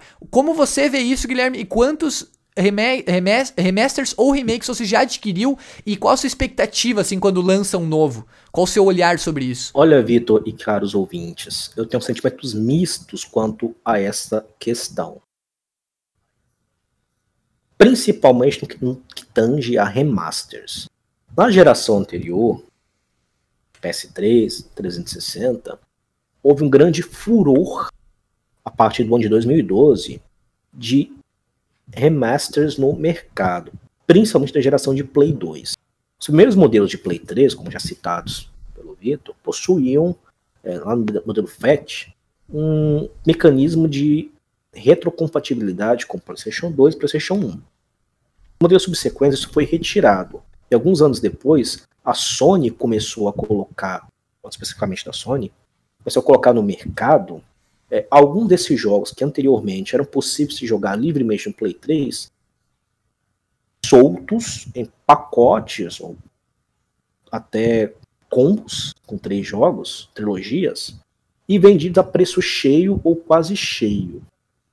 Citar alguns exemplos. Em 2012 foi lançado pela Ubisoft para os consoles da geração anterior a Splinter Cell Trilogy, HD Trilogy, na qual os jogos Splinter Cell, três primeiros do PlayStation 2, Splinter Cell 2002, Pandora Tomorrow 2004 e Chaos Theory, que é o meu preferido, nos meus top 10 de jogos, de 2005, foram lançados em HD com melhorias de iluminação, resolução e alguma outra modificação na posição dos inimigos para toda essa plataforma da versão anterior. Se você tivesse um, com, o primeiro console de PS3, você poderia jogar esses jogos livremente via retrocompatibilidade com o PlayStation 2. Caso contrário, que era a grande maioria, esmagadora maioria, se quisesse rejogar estes clássicos do PlayStation 2, ou ainda tinha o PlayStation 2, ou que era mais provável, teria que investir novamente, um, recomprar esse jogo, no caso agora um pacote de três jogos, com uma outra melhoria e troféus, que é um grande atrativo, para poder brincar e matar a saudade desse, desses clássicos do, da série Splinter Cell. Isso se aplica ao God of War, clássico absoluto do PlayStation 2, que os quatro jogos da geração do PS 2, cito aí o PSP na mesma geração de PlayStation 2, God of War 1, 2, Chains e Ghost of Sparta, receberam um remaster para o PlayStation 3 em pacotes duplos, God of War 1 e 2, depois God of War, Chains of Olympus e Ghost of Sparta, vendidos a preço cheio para que o quem quisesse experimentar e reviver as aventuras do Kratos ou experimentar pela primeira vez, caso não tenha tido oportunidade anteriormente, possa jogar. Eu, por exemplo, joguei tanto os Splinter Cells quanto os God of War na geração de Play 2. E neste caso, eu recomprei esses jogos na geração de PS3, mas eu comprei reclamando. Pois ao mesmo tempo que eu queria experimentar, reviver a saudade, a nostalgia, termo importante, nostalgia, de jogar novamente esses clássicos para mim, pelo menos, e também poder platiná-los, fazer todos os troféus, eu também achava ridículo não ter, por exemplo, a opção de você poder livremente inserir lá um disco de Play 2 ou baixar na internet o jogo, original de Play 2 e jogando sem pagar nada mais por isso, sabe? Tudo é questão de escolha, de visão. Que foi um, um tema que nós tivemos uma breve conversa quando estávamos respondendo a pergunta 7BRX. Remasters com poucas melhorias, só adição de troféus, ou coisinha outra, uma skin nova, é quase um caça-níquel. É uma prática predatória de algumas empresas, de fato. Não todas, mas de algumas. Por exemplo, um remaster do Prototype 1 e 2, que não havia a menor necessidade de fazer isso. Bastava colocá-lo como de uso livre entre uma geração e outra. O Prototype 1 e 2, que era da geração original de PS3, foi relançado a preço cheio no PS4, é, sem nada, nada, nada de diferente no em relação ao original, exceto uma outra melhoria de iluminação. Para que pagar 150 reais, 200 reais em jogos assim? Qual a necessidade disso? Claro, quem nunca jogou poderia experimentar isso. Mas ainda assim é mais barato você, caso tenha um PS3, ir lá e comprar o original de PS3. Você acha até de 20 reais. Quem jogou quer jogar de novo, não deveria comprar novamente o jogo. Poderia utilizar uma versão melhorada, ou apenas poder, em caso de PC, por exemplo, apenas colocar novamente um, uma adaptação para Steam, Epic, jogar livremente, sem precisar pagar mais por isso. Quando, Alguns jogos. Desculpa, quando você me permitiu, eu tenho uma provocação com relação a isso, Guilherme. Por favor. Essa questão dos remasterizados em termos de, de, uh, de, de, transição de geração, eu acho que funciona muito bem na questão de, de retrocompatibilidade. Depois eu até quero perguntar para você o que você acha que vai acontecer no PS5, que vai ter retrocompatibilidade com o Play 4. Se os remasters vão morrer lá no Play 5 ou não, mas é uma questão para depois. A provocação que eu ia fazer é a seguinte, e que eu li na internet e que eu penso que tem muito valor nisso. Uh, a transição de jogos pra, do Play 3 pro Play 4, eu acho que muito é culpa da Sony. A Sony poderia buscar alguma tecnologia para fazer isso, embora o Play 3 tenha suas restrições em termos de, de, de como o console foi estruturado em hardware. Agora, e as pessoas que migraram do Xbox 360 para o PS4? Eu vi alguns argumentos na internet, os quais eu dou valor, principalmente com relação aos exclusivos. Em termos de vendas, e aí eu anotei, o Play 3 e o Xbox 360 eles andam muito próximos. O Play 3 vendeu um pouquinho a mais, 87,41 milhões, e o Xbox 360 vendeu 85,50. Agora, a disparidade entre Play 4 e Xbox One é gigantesca. O Play 4 ele vendeu 110,92 e o Xbox One só, só, entre aspas, né, mas é só 47 milhões, é tipo menos da metade. Uh, então isso significa. Uh, provavelmente, né, que muitas pessoas migraram. E aí a questão é, Guilherme, você acha, nessa questão que você estava tratando, uh, você não acha talvez uh, justo ou bom existir nesses remasterizados? Até para trazer aquela discussão que a gente estava falando antes das DLCs, para essas pessoas terem a oportunidade de jogá-los. Se um cara veio do Xbox 360 vai poder jogar o The Last of Us ou vai poder jogar o Uncharted, só para fazer essa pequena provocação, desculpa fazer interrupção, mas como você vê essa questão em específico? Porque eu acho que isso é uma questão importante. Quem saiu do 360 e foi pro Play 4. Esse público que sofreu essa migração é, comprou um, na geração seguinte um console diferente, claramente vai achar sensacional ter essas opções de poder rejogar, ou jogar pela primeira vez neste caso, caso fosse exclusivo, um jogo da geração anterior que era de um, de um console que ele não possuía. Agora,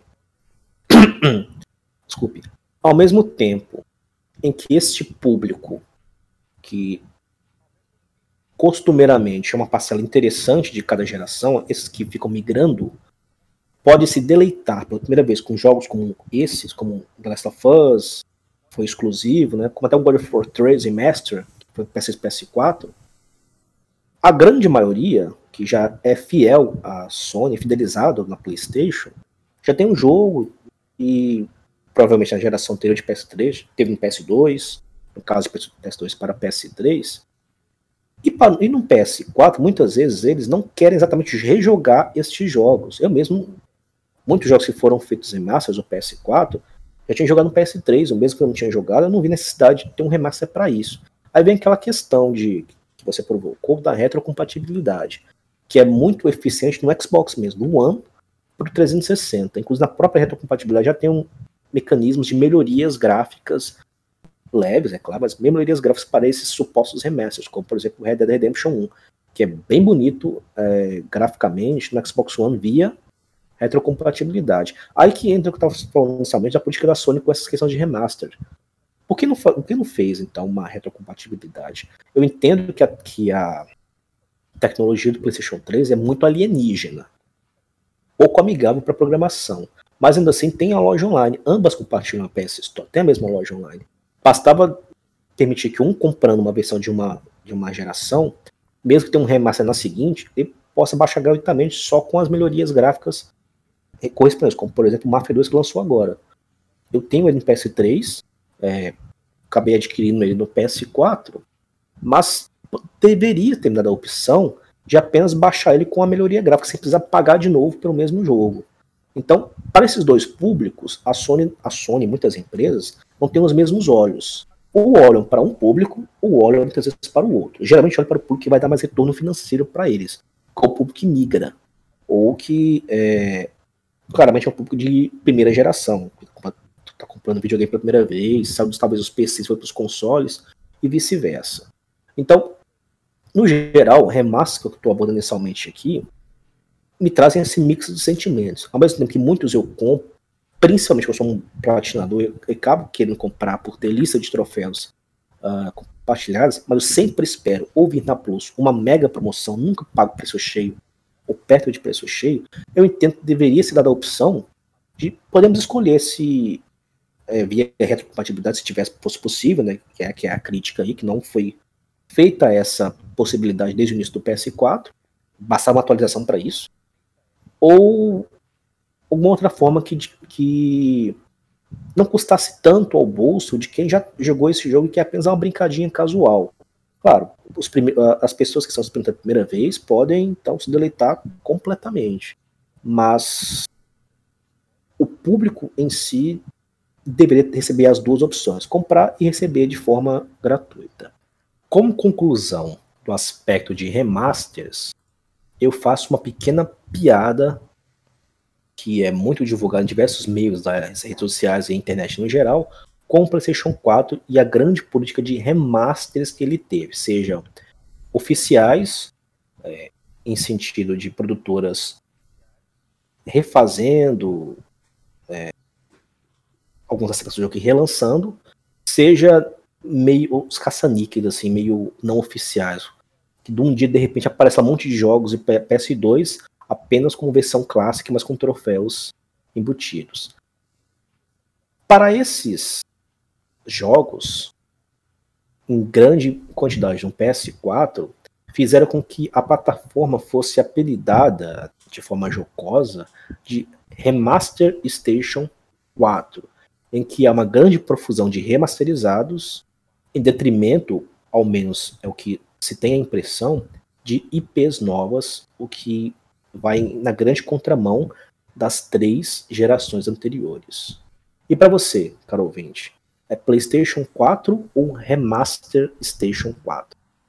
Eu tenho de respeitosamente discordar da comparação, sem querer me fazer o maior sonista de todos os tempos, mas também de alguns argumentos assim que, que o Guilherme trouxe. Eu acho que alguns jogos que chegam à nova geração não necessariamente eles são remasterizados por compartilharem, e o Guilherme não falou isso, né? Não é isso também que eu tô querendo trazer. Mas não necessariamente os jogos estando no Play 3 e no Play 4 eles são remasters a versão mais a, a, versão mais recente não necessariamente é um remaster do anterior. É, alguns jogos eles são multigeração, acabou acontecendo de vários, eu citei antes. Tem o FIFA também que eu não falei, mas o FIFA é anual, então natural natural ocorrer isso. Call of Duty Ghost, Black Flag, não tenho para mim como se aqueles jogos fossem necessariamente um remasterizado. Eles são talvez um upscale, como é o caso do agora por final, o Guilherme citou do, do, PS2. Acho que nesse caso funciona muito bem um cross-buy. Você comprar numa geração e ganhar o jogo de graça ou pagar algo, como foi lá no início do Play 4, uma quantia módica para ter o jogo na, na, na, nova geração. Eu, uh, sem querer defender as empresas, né, que ganham muito dinheiro, isso a gente já tava falando antes das DLCs, mas eu acho justo que de alguma forma elas cobrem por isso. Não precisa ser um, um valor extremamente alto, é claro, mas eu acho que as empresas elas têm o direito de cobrar porque elas colocam algum trabalho ali. Alguns semestres mais, uh, mais enxutos, que poucas diferenças trazem, como a Lei Noir, por exemplo, da Rockstar, é praticamente o mesmo jogo do Play 3. Ele tem um trabalho, sim, ali da Rockstar em mudar algumas coisas para nova geração, não apenas um upscale. Então eu acho que nesse sentido é interessante. Os jogos de PS2, eu acho que eles têm meio que nessa linha do cross uh, do cross-gen, eles são apenas com. Eles recebem um filtro, não é nenhum. É, eles nem são um remasterizado propriamente. Eles sofrem um upscale para 1080p, que não era uma tecnologia lá do, do PS2 em HD, e colo são colocados troféus. Mas eu acho que, no caso em especial dos remasterizados, eu acredito nessa política das empresas comprarem, cobrarem. E os jogadores compram se quiserem, para fazer troféu, seja para reviver a nostalgia, seja para oportunizar aqueles que não puderam jogar. Basicamente, eu acho que é uma, uma questão que, que, que, percorre isso, assim, uma política que vem se institucionalizando nas empresas. Não sei se a retrocompatibilidade do Play 5 vai matar isso. Acho que talvez de, vá dirimir um pouco isso que vem ocorrendo, porque talvez não faça muito sentido alguns jogos assim serem lançados uh, em, em, como a Lei Noir que eu citei antes, de uma forma muito parecida na nova geração. Porque aí, basicamente, o sujeito compra lá o disco da geração passada, insere no, no novo console e vai jogando. Mas as empresas talvez mantenham os remasterizados aí adicionando conteúdos novos, aí tendo talvez um pouquinho mais de trabalho. Mas eu fazendo essa defesa novamente meio pró-empresas aqui, eu, eu, eu tenho de, de, discordar parcialmente do que o, o, Guilherme falou. E, mas, mas, enfim, é o nosso papel aqui de, de ter esse tipo de, de divergência, né? Algo que, que eu ia perguntar para o Guilherme, cara, e logo ele vai trazer a questão dos remakes. Os remakes dão muito mais trabalho do que os remasterizados. Com certeza, acredito que, que isso seja um ponto pacífico da discussão. A questão é, Guilherme, você acredita que, especificamente sobre os remasterizados, aí se você quiser depois já pode começar direto a falar dos remakes, mas especificamente sobre os remasterizados, além das empresas ganharem dinheiro, entre aspas, mais facilmente com eles, você acha que é uma forma das empresas também se manterem, entre aspas, ativas? Você acha que o problema de hoje em dia, dessas gerações, é os jogos demorarem muito tempo para serem feitos? E aí o exemplo que a gente cita da Rockstar Games, que demora muito mais do que demorava em tempos anteriores para fazer novos jogos, você acha que os remasterizados são uma forma das empresas encherem o caixa? E e aí uma pergunta que é diferente dessa. Ou você acha que os remasterizados eles eles que impedem as empresas de fazer outros jogos, tanto porque eles dão dinheiro para as empresas ou porque eles talvez deem um trabalho para as empresas. Os remasterizados eles ajudam as empresas, atrapalham e, e como você vê é, essa questão do, do, dos remasterizados hoje em dia nessa questão de empresas, é, ele, ele, ele, enche o caixa, ele promove uma certa lentidão nas empresas, ou isso é algo que a tecnologia mesmo já faz para os jogos hoje demandarem mais tempo para se construir cenários e tudo mais? Por favor, Guilherme. Não apenas a tecnologia, como o público muda com o passar dos anos, o passar das gerações. E as expectativas desse público são sempre em cima da tecnologia vigente. Eu compreendo quanto mais complexa é a tecnologia, quanto mais melhorias uma, uma engine traz, permite aos jogos, quanto mais ferramentas são disponibilizadas para programação, que facilitam e que levam os jogos a atingirem novos patamares né, em diversos aspectos, entendo que quanto mais tudo isso, mais tempo se leva de fato para criar um jogo com uma qualidade proporcional tanto à expectativa do público quanto à expectativa do mercado e quanto à geração em si mesmo, acompanhando as suas curvas de criação. Agora, um remake né, é basicamente, na maioria das vezes, é, primordialmente, é pegar algo que já está quase todo pronto, pronto de fato, e polir, tirar uma pecinha aqui, colocar uma outra pecinha ali, até para se pensar em, uma, em peças de Lego, fazer uma construção feita, um prédio de Lego feito, aí tira um pedacinho do arcabouço, substitui algumas janelas, tira alguns andares, eu coloco os andares, mexe na posição de um elevador. Um remake, desculpa, um remaster, perdão, é algo mais simples, entre aspas, de se fazer do que um jogo novo. Dependendo, claro, do tipo de remaster que você faz e das condições que você tem para trabalhar, pode ser tão complexo quanto. Mas, no geral, é uma, quase uma regra. Jogo novo é completamente mais difícil de fazer, mais demorado do que um remaster. Dito isso, é, o público em si costuma, dependendo do jogo, até pedir para as desenvolvedoras ficar insistindo com elas para trazerem tal, alguns jogos de gerações anteriores para a geração atual, como por exemplo Dantes Inferno, que eu ouço muito e leio muito sobre isso em fóruns, em redes sociais, as pessoas pedindo para EA, para, para a Virgil, que é a desenvolvedora do jogo, trazer o Dantes Inferno para a geração atual forma de um remaster, até mesmo de um remake, né? Tem essa necessidade. Tendo em alguns aspectos, para alguns jogos essa necessidade, eu até entendo fazer um remaster, ou em último caso, um remake de, de alguns jogos e colocar ele disponível como fazendo parte da biblioteca do PlayStation 4, né?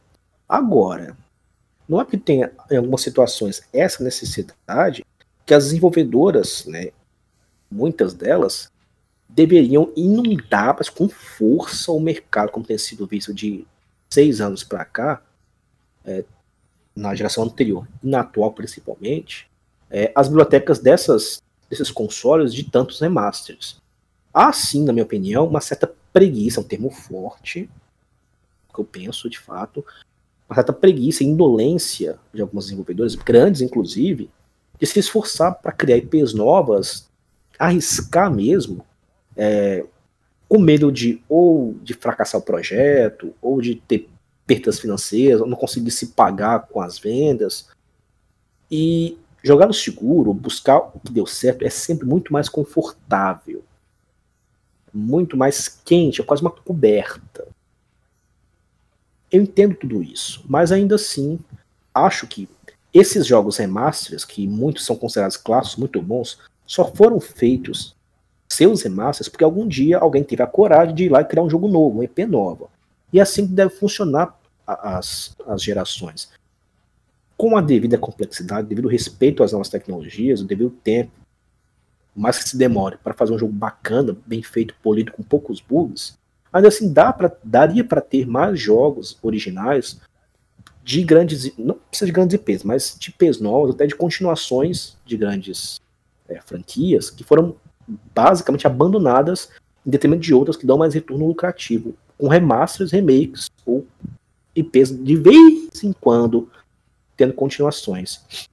Por exemplo, franquias clássicas como Dead Space, Dead Inferno, que já citei, Prince of Persia, Splinter Cell, Tony Hawk, Pro Skater, muitas franquias estão clássicas, já estão mortas, abandonadas, enterradas, sepultadas por causa de que o público ou não se interessa, ou quando se interessa, a desenvolvedora está interessada mais em continuar no, no, na zona de conforto, lançando remasters e remasters de jogos clássicos, ao invés de continuar com um jogo novo, atende parcialmente o pedido desse público, ou acha que só vale hoje em dia, tem alguns desenvolvedores como a EA, jogos multiplayer massivos como Destiny, Overwatch, etc., jogos de campanha são mais interessantes, e por assim vai. Então, há preguiça de alguns desenvolvedores, claramente, Há questão também de demora de jogos para serem lançados, de forma que a geração de PS4 tem de fato muitos remasters, alguns remakes, muitos remasters, na minha visão, na união tanto da falta de empenho, de vontade de se arriscar em continuações ou novas IPs, quanto no conforto de saber que muita gente, apesar de reclamar, e muita gente gosta, quer de fato esses remasters, acaba consumindo e consegue retornar um lucro tranquilo, seguro, é, sem se esforçar muito assim de fato, sem para nada. É, Mantendo-se em estado de letargia até. E aí, essa é para você. Eu, eu acho que você levantou um ponto fundamental aqui. Uh, essa questão de se os remasterizados impedem a criatividade e novas franquias de surgirem. Eu não sei se eu. Uh, uh, já, já respondendo essa mesma questão, eu acho que sim e não. Do lado do não, eu acho que não afeta tanto, totalmente, porque as empresas, eu acredito que elas não coloquem toda, em especial se forem empresas grandes, né, de jogos, desenvolvedoras, elas não colocam toda a equipe a trabalhar no remasterizado, muitas vezes até elas terceirizam. Existem equipes diferentes. De fato, se uma equipe de uma empresa se divide para tra trabalhar no remasterizado, isso já, de certa forma, prejudica aquela equipe integral, aquela equipe toda a trabalhar no outro jogo. Mas é uma, uma perda ali mínima, talvez, e até o recurso, às vezes, que o remasterizado levanta pode ajudar a fazer um jogo melhor, uh, uma nova IP. Agora eu concordo com a questão de falta de criatividade e de novas franquias, e eu acho que é um problema até meio que anterior, é meio paralelo, assim. Eu acho que vai muito sobre os gêneros que fazem sucesso hoje em dia, os jogos que fazem sucesso. É culpa das empresas, mas as empresas respondem ao mercado. Então a, a, a proliferação de FPS, uh, Battle Royales, que agora estão por aí, eu acho que os remasterizados são talvez um, uma pontinha do, do iceberg, é um ponto ali nesse problema que talvez seja muito maior. Uh, eu defendi quando eu gravei aqui o que é a número 1, um, Death Stranding, por exemplo, que é um jogo diferente, que as pessoas caem em cima pra meter o pau, criticar totalmente esse jogo e o que particularmente eu discordo, mas cada um é devido à sua opinião. E, e eu acho que, que o problema está nisso. Quando o jogo tenta inovar, muitas vezes é destruído por fugir da complexidade. Eu acho que até tratando esse assunto, a gente tá saindo. Eu, né, no caso, estou saindo um pouco do tema. Mas é só para dizer que os remasterizados, eu acho que você tem razão. E você levantou uma questão que até eu nem tinha pensado antes, que é fundamental a questão de, de atraso uh, ah, para novas. para aflorar, uh, aflorar a criatividade. Mas eu acho que os remasterizados talvez sejam pequena parcela nisso, ao menos na minha visão. Uh, então, eu acho que sim, e que não ao mesmo tempo. Uh, só só para trazer essa, essa colocação, Guilherme. Não sei o que você pensa a respeito disso, sem querer fugir muito do tema, até que eu tô trazendo um certo desvio aqui. Mas eu acho que os remasterizados talvez não sejam o maior dos pontos nesse, nesse quesito, sabe? Compreendo. Agora, os remakes, na minha visão, e numa visão esmagadora de pessoas com quem eu compartilho essas ideias, né, debato, discuto sobre remakes na indústria, já tem uma visão, uma aceitação muito melhor minha e de várias pessoas quanto à sua existência, sua presença. Resident Evil 2, Resident Evil 3, ou possivelmente o 4, Final Fantasy 7, o 12, que é um remaster, mas parece um remake, os Final Fantasy 10, uh, e outros jogos que porventura recebam remakes, é nítido, é nítido é clássico, que é uma grande demanda do mercado, dos consumidores, nós, do público gamer, para que grandes empresas, ou pelo menos empresas donas de algum desses jogos ou franquias, refaçam, reimaginem, atualizem o jogo com gráficos, gameplay dos dias de hoje, jogos clássicos, anos 90, 2000 até anos 80, em alguns casos, alguns pedidos. Eu vi muita gente pedindo Prince of Persia 1, lá de 89 que ele seria feito um remake dele para as gerações atuais. O Silent Hill, que é um rumor que a gente citou nas notícias, que pode ser um, um rumor de ser refeito, de um reboot. Reboot é recriar, mas com história completamente oposta ao jogo original. Ainda assim, é um remake do Silent Hill 1 lá de 99 ser feito como exclusivo do PS5, que é uma grande foi uma grande notícia para muitos, muitas pessoas reagindo favoravelmente, pude perceber isso positivamente, muitos youtubers comentando de forma favorável, o público reagindo bem a isso, a esse rumor, porque é uma grande demanda para jogos clássicos da infância, mas com atualizações atuais. Muitos jogos envelheceram mal. Final Fantasy VII, por exemplo, era um grande clássico, um grande é, meta de gráfico a se atingir para a sua época. 97. As CGs, inclusive, eram muito lindas. Até a questão de que, para pessoas da época, comentando depois, de que se, se, um dia seria possível jogar um jogo como os gráficos em CG de Final Fantasy VII. E isso foi possível hoje em dia, muito melhor, melhorado, muito superior. O Final Fantasy VII é só um exemplo, mas há uma demanda gigantesca por remakes, diferença de remasters, pois remakes, além de sempre irem, na maioria das vezes, em jogos amados por um grande público, jogos clássicos da sua geração, da sua época, eles batem nostalgia, mas com a familiaridade dos comandos do gráfico de hoje em dia, que não causa aquela estranheza. Eu fui tentar jogar Final Fantasy VII Remake original, eu estranhei horrores. Não tanto a, a um pouco a gameplay, mas mais movimentação, iluminação, gráficos. Pois é um jogo muito datado que envelheceu mal, de 97. GTA San Andreas mesmo, é, 2004, que nunca recebeu um, um remake, só um post com algumas melhorias, quase um remaster na verdade. É um jogo que ainda não é, mas algum dia vai ser um jogo que, envelhe que terá envelhecido mal. Eu tenho absoluta certeza que em algum momento, algum GTA clássico como Vice City ou Sanders vai receber algum remake, porque vai ter demanda para isso. Gráfico atualizado de PlayStation 6, talvez, PlayStation 7, até o PlayStation 5, quem sabe, para um remaster clássico de algum GTA, como Sanders, Vice City, ou 3, talvez, sabe? Então, remakes, na minha opinião, são al coisas altamente positivas, por, pois além de não serem frequentes, não é todo momento que você tem um remake sendo colocado no mercado, para que você até comece talvez a se estranhar para que isso tudo, é uma coisa que o mercado mesmo demanda, o público quer. As empresas, os desenvolvedores perceberam isso, estão aos poucos trazendo de volta à vida jogos clássicos refeitos ser imaginados de uma forma mais agradável, para introduzir não somente aos velhos jogadores, como a novos que não puderam, como eu, já que não tive a oportunidade de jogar um PlayStation 1, é, se orientarem esses grandes jogos daquela época, mas com tudo, ou quase tudo, de 2020 à frente, 2019 à frente. Então, remakes, super positivo. Remaster, de médio para baixo, na minha avaliação. De modo a já encaminhar uma, uma conclusão, eu não tenho tanta propriedade quanto o Guilherme para falar de remakes, assim, não joguei tantos. Uh, confesso que tenho uma expectativa próxima aos remasters. Eu acho que os remakes tendem a oferecer realmente melhorias porque eles atualizam os jogos para atual geração num nível que não é apenas uma nova roupa, é, uma, é um novo jogo.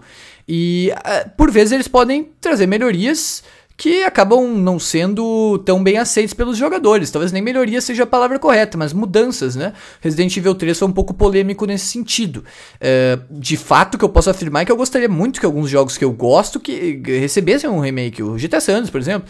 Uh, Need for Speed Underground 2, enfim, eu acho que eles. Uh, isso é um mercado que existe, assim como os, os remasters. Gosto de ambos, acho que ambos são bons uh, produtos, principalmente para a gente revisitar gerações passadas. Não acho que necessariamente a retrocompatibilidade que vai voltar a ser um tema pauta no PS5 vá matar esse tipo de, de indústria porque eu acho que sempre vão ter jogadores que migram, jogadores que nunca mais, sei lá, jogou o SNES e comprou o PS5. Essa pessoa pode querer jogar jogos anteriores, do PS3, por exemplo, alguma coisa assim. Acho que não vai matar, eu acho que se criou uma certa cultura.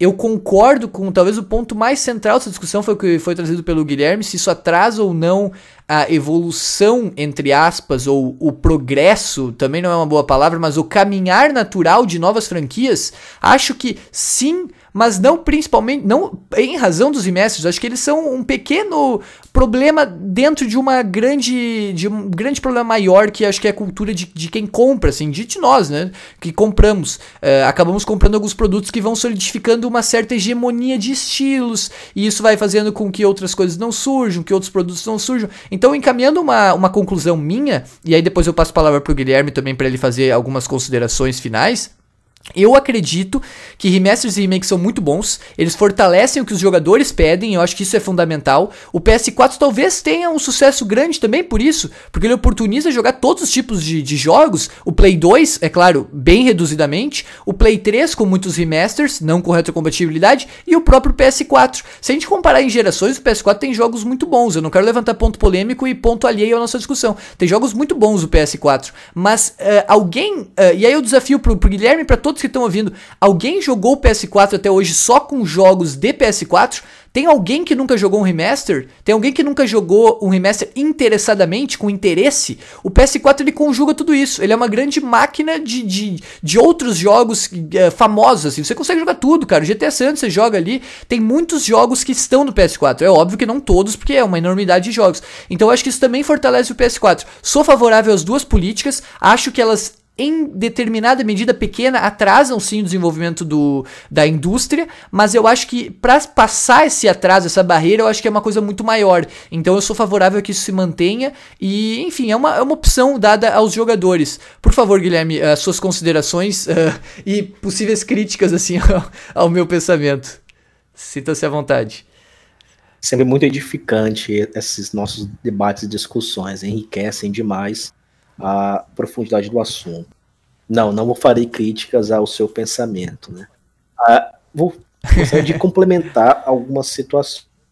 Pensando sempre na visão, eu sou uma pessoa que platina bastante jogos. Platina, para quem não sabe, são, é o troféu específico da console PlayStation 3 e 4 que o jogador adquire ao conquistar todos os outros troféus do jogo. No Xbox isso chama letar, no caso, seria o 1000G.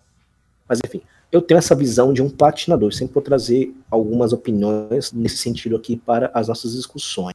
Remasters e remakes para platinadores é um paraíso. Pensando nesse público no qual me incluo, mas também me incluo de forma crítica, jogos antigos que não tinham troféus, ou que tinham troféus, mas eram troféus muito difíceis, é, jogos clássicos que você amou jogar e platinar com todos os objetivos, e afins, você ter a oportunidade de rejogá-los com uma lista de troféus própria, às vezes até mais de uma região, nesse sentido, eu tenho certeza que algumas empresas também consideram este público platinador quando criam os, os jogos, né, também, também levam essa passada dos gamers em conta, já que é uma parcela cada vez mais crescente. Porventura, nós amamos remasters e remakes. Eu amo por, essa, esse, esse por essa perspectiva, remakes, remasters, reboots, imaginações. A geração de PS4 para nós, platinadores, é um paraíso, como eu citei. Principalmente quando temos né, listas de troféus tão tranquilas até. O Final Fantasy VII Remake não havia lista de troféus no seu original, nem existia essa ferramenta, essa função, semana de troféus bastante tranquilo, quase todo mundo tá jogando, tá platinando, porque é um jogo, além de muito amigável, muito bom, excelente, foi um remaster, foi um remake, desculpa, muito bem feito, tem objetivos para platina, para os troféus extremamente tranquilos, né? praticamente zerou e platinou com um outro desafio extra. Então, pensando num globo geral, é, não apenas em uma pequena pelagem de um coelho, numa pequena, pequena oca, visão global, Remasters e remakes têm sempre lados positivos e lados negativos. Nós citamos aqui, Vitor e eu, ambos os lados. Talvez, é, evidentemente, tenha faltado uma outra apontamento, um aspecto que poderia ter sido abordado. Isso pode acontecer e talvez eventualmente a gente faça uma parte 2 disso daqui, trazendo mais opiniões e outros aspectos que ficaram para trás. Por favor, peçam, né? Se, se for do interesse do, do público ouvinte, por favor, peçam. Utilizem a caixa de comentários se for o caso, porque é uma discussão que dá muita margem, né, Guilherme, para seguir aqui. Por favor, continue. Desculpa a interrupção. Mas em massas e remakes, então, além dos pontos positivos e negativos, devem ser sempre considerados, né, questões de o público quer aquilo, o público não quer aquilo, eu devo comprar um jogo remaster, um jogo remake, ou um jogo um IP novo, um jogo original da geração? Há sempre muitas perguntas.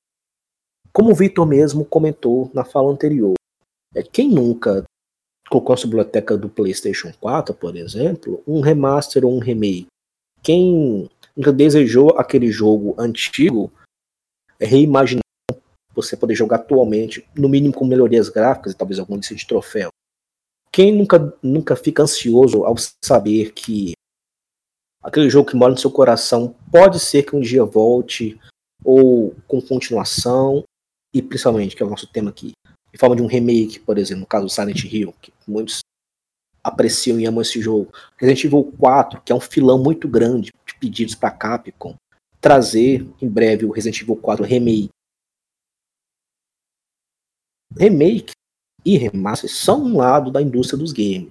É algo, principalmente o remake, que deve vir para ficar um bom tempo, já que remasters com a retrocompatibilidade já, já colocada para o PlayStation 4 via PlayStation 5, deve dar esse, a princípio, uma diminuição na sua quantidade, né? talvez trazendo remaster de jogos de Play 2 e Play 3, né? já que não vai ter a compatibilidade com essas plataformas, uh, esses consoles no caso. Então, principalmente o remake, terá possivelmente ainda uma vida longa na indústria dos games, com muitas outras reimaginações de jogos clássicos dos anos 90 e 2000, e com cada vez mais querendo consumir. Isso é uma certeza podem confiar em mim e cobrar depois disso daí. Eu penso assim, muitos pensam assim. A indústria, analistas da indústria, quando você vai nesses sites de notícias de games, todos dizem isso. Remakes são uma tendência na indústria. Assim como retrocompatibilidade e multiplayers cross-platform. É uma tendência na indústria.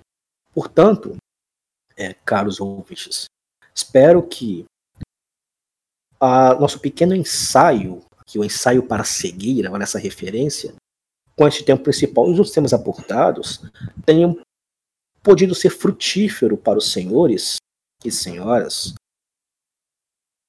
refletir sobre si mesmos, sobre os aspectos que envolvem a indústria, notadamente por que atualmente há tantos remasters e por que atualmente há tanta necessidade, pedidos, requerimentos de remakes. Por que não há mais continuações? Por que os jogos são tão mais complexos? Remakes atrapalham, remakes atrapalham, trazem benefícios. Esperamos que possamos ter conseguido plantar sementinhas de dúvidas e reflexões sobre vocês e que, já concluindo, nos desculpem qualquer erro que possamos ter cometido, somente eu, falando por mim mesmo. Os erros não são propositais e são apenas fruto da minha falta de erudição. Então. Finalizada a discussão, nós finalizamos também o QA número 3. QA número 3, muitos conteúdos, uma nova participação de Guilherme Ribeiro. Se você quiser participar de edições futuras, entre, associe-se, youtube.com.br canalgames oficial barra join, J-O-I-N. Os membros hard sempre são convidados e aí podem, se quiserem, participar conosco. Neste momento, agradecendo a qualidade dessa discussão, Chamo aqui Guilherme Ribeiro para sua despedida e, claro, um grande agradecimento pela sua participação. Muito obrigado aí, Guilherme. Obrigado você, Vitor, pela oportunidade. Obrigado aos ouvintes que ficaram até conosco neste final. Agradecer pela paciência, né? Novamente pedir desculpas por qualquer erro que tenhamos cometido. Por favor, deixem críticas e sugestões no chat, né? Não deixem de dar sua, sua opinião sincera sobre aqui tanto a minha participação quanto este modelo de QA, né, para que o Vitor, como o criador do conteúdo, e nós, como membros hard, eu e os colegas, que infelizmente não puderam estar hoje, mas certamente estarão na próxima, nas próximas, possamos adaptar e fazer um conteúdo cada vez melhor aí para vocês, né, que são a razão de tudo isso. Então, também se puder deixar perguntas, né, para que possamos discutir, a pergunta do 7RBX, novamente agradecê-lo uma pergunta muito edificante, né, que provocou uma boa discussão, quase rolou um fight, né, brincadeira, senhores. e observando essa oportunidade, eu posso garantir que é, ser membro hard aqui do canal Games Oficial traz benefícios assim que dificilmente você vai observar em qualquer outro canal, grande ou pequeno. Recomendo fortemente quem quiser e puder se associe. É um, está os meios já descritos pelo Vitor, está facilmente encontrado no canal dele no YouTube. Então, acho sempre uma coisa sensacional quem puder e quiser se associar, pois os benefícios são extremamente válidos e muito agradáveis. Então, mais uma vez agradecendo ao Vitor pela oportunidade aos senhores pela paciência. Desejo a todos aí que força, né, nesses tempos e até uma próxima o depoimento do Guilherme. Observe o depoimento, não foi combinado isso. Muito obrigado, Guilherme, pelas palavras aí, pela sua participação. Todos os membros hard são convidados. Como o Guilherme falou, infelizmente não puderam mais membros estarem presentes. A discussão foi muito boa, mas nas próximas edições espero que mais pessoas possam também participar. E você, se quiser sempre, que é você que está ouvindo, né? Se quiser, por favor, associe-se. O Guilherme segue convidado aqui também com a gente. E use a caixa de comentários, porque o QA ele é alimentado. Os comentários são as, a gasolina deste carro que se move pelas suas questões, pelas suas sugestões. Edição número 4 volta em breve. A gente previu uma periodicidade de 15 dias. Então, a não ser que nós tenhamos uma edição especial para debater algum grande acontecimento ou algo assim, como foi a edição número 2, que não teve um grande acontecimento, mas foi mais, mais pra gente poder logo já de cara mostrar ó, a que veio o QA. Espero que a gente tenha conseguido. Uh, a gente volta então com o QA número 4 daqui a 15 dias, daqui a duas semanas, com mais temas sugeridos por vocês, temas que a gente debate lá no grupo de, do Discord dos membros hard.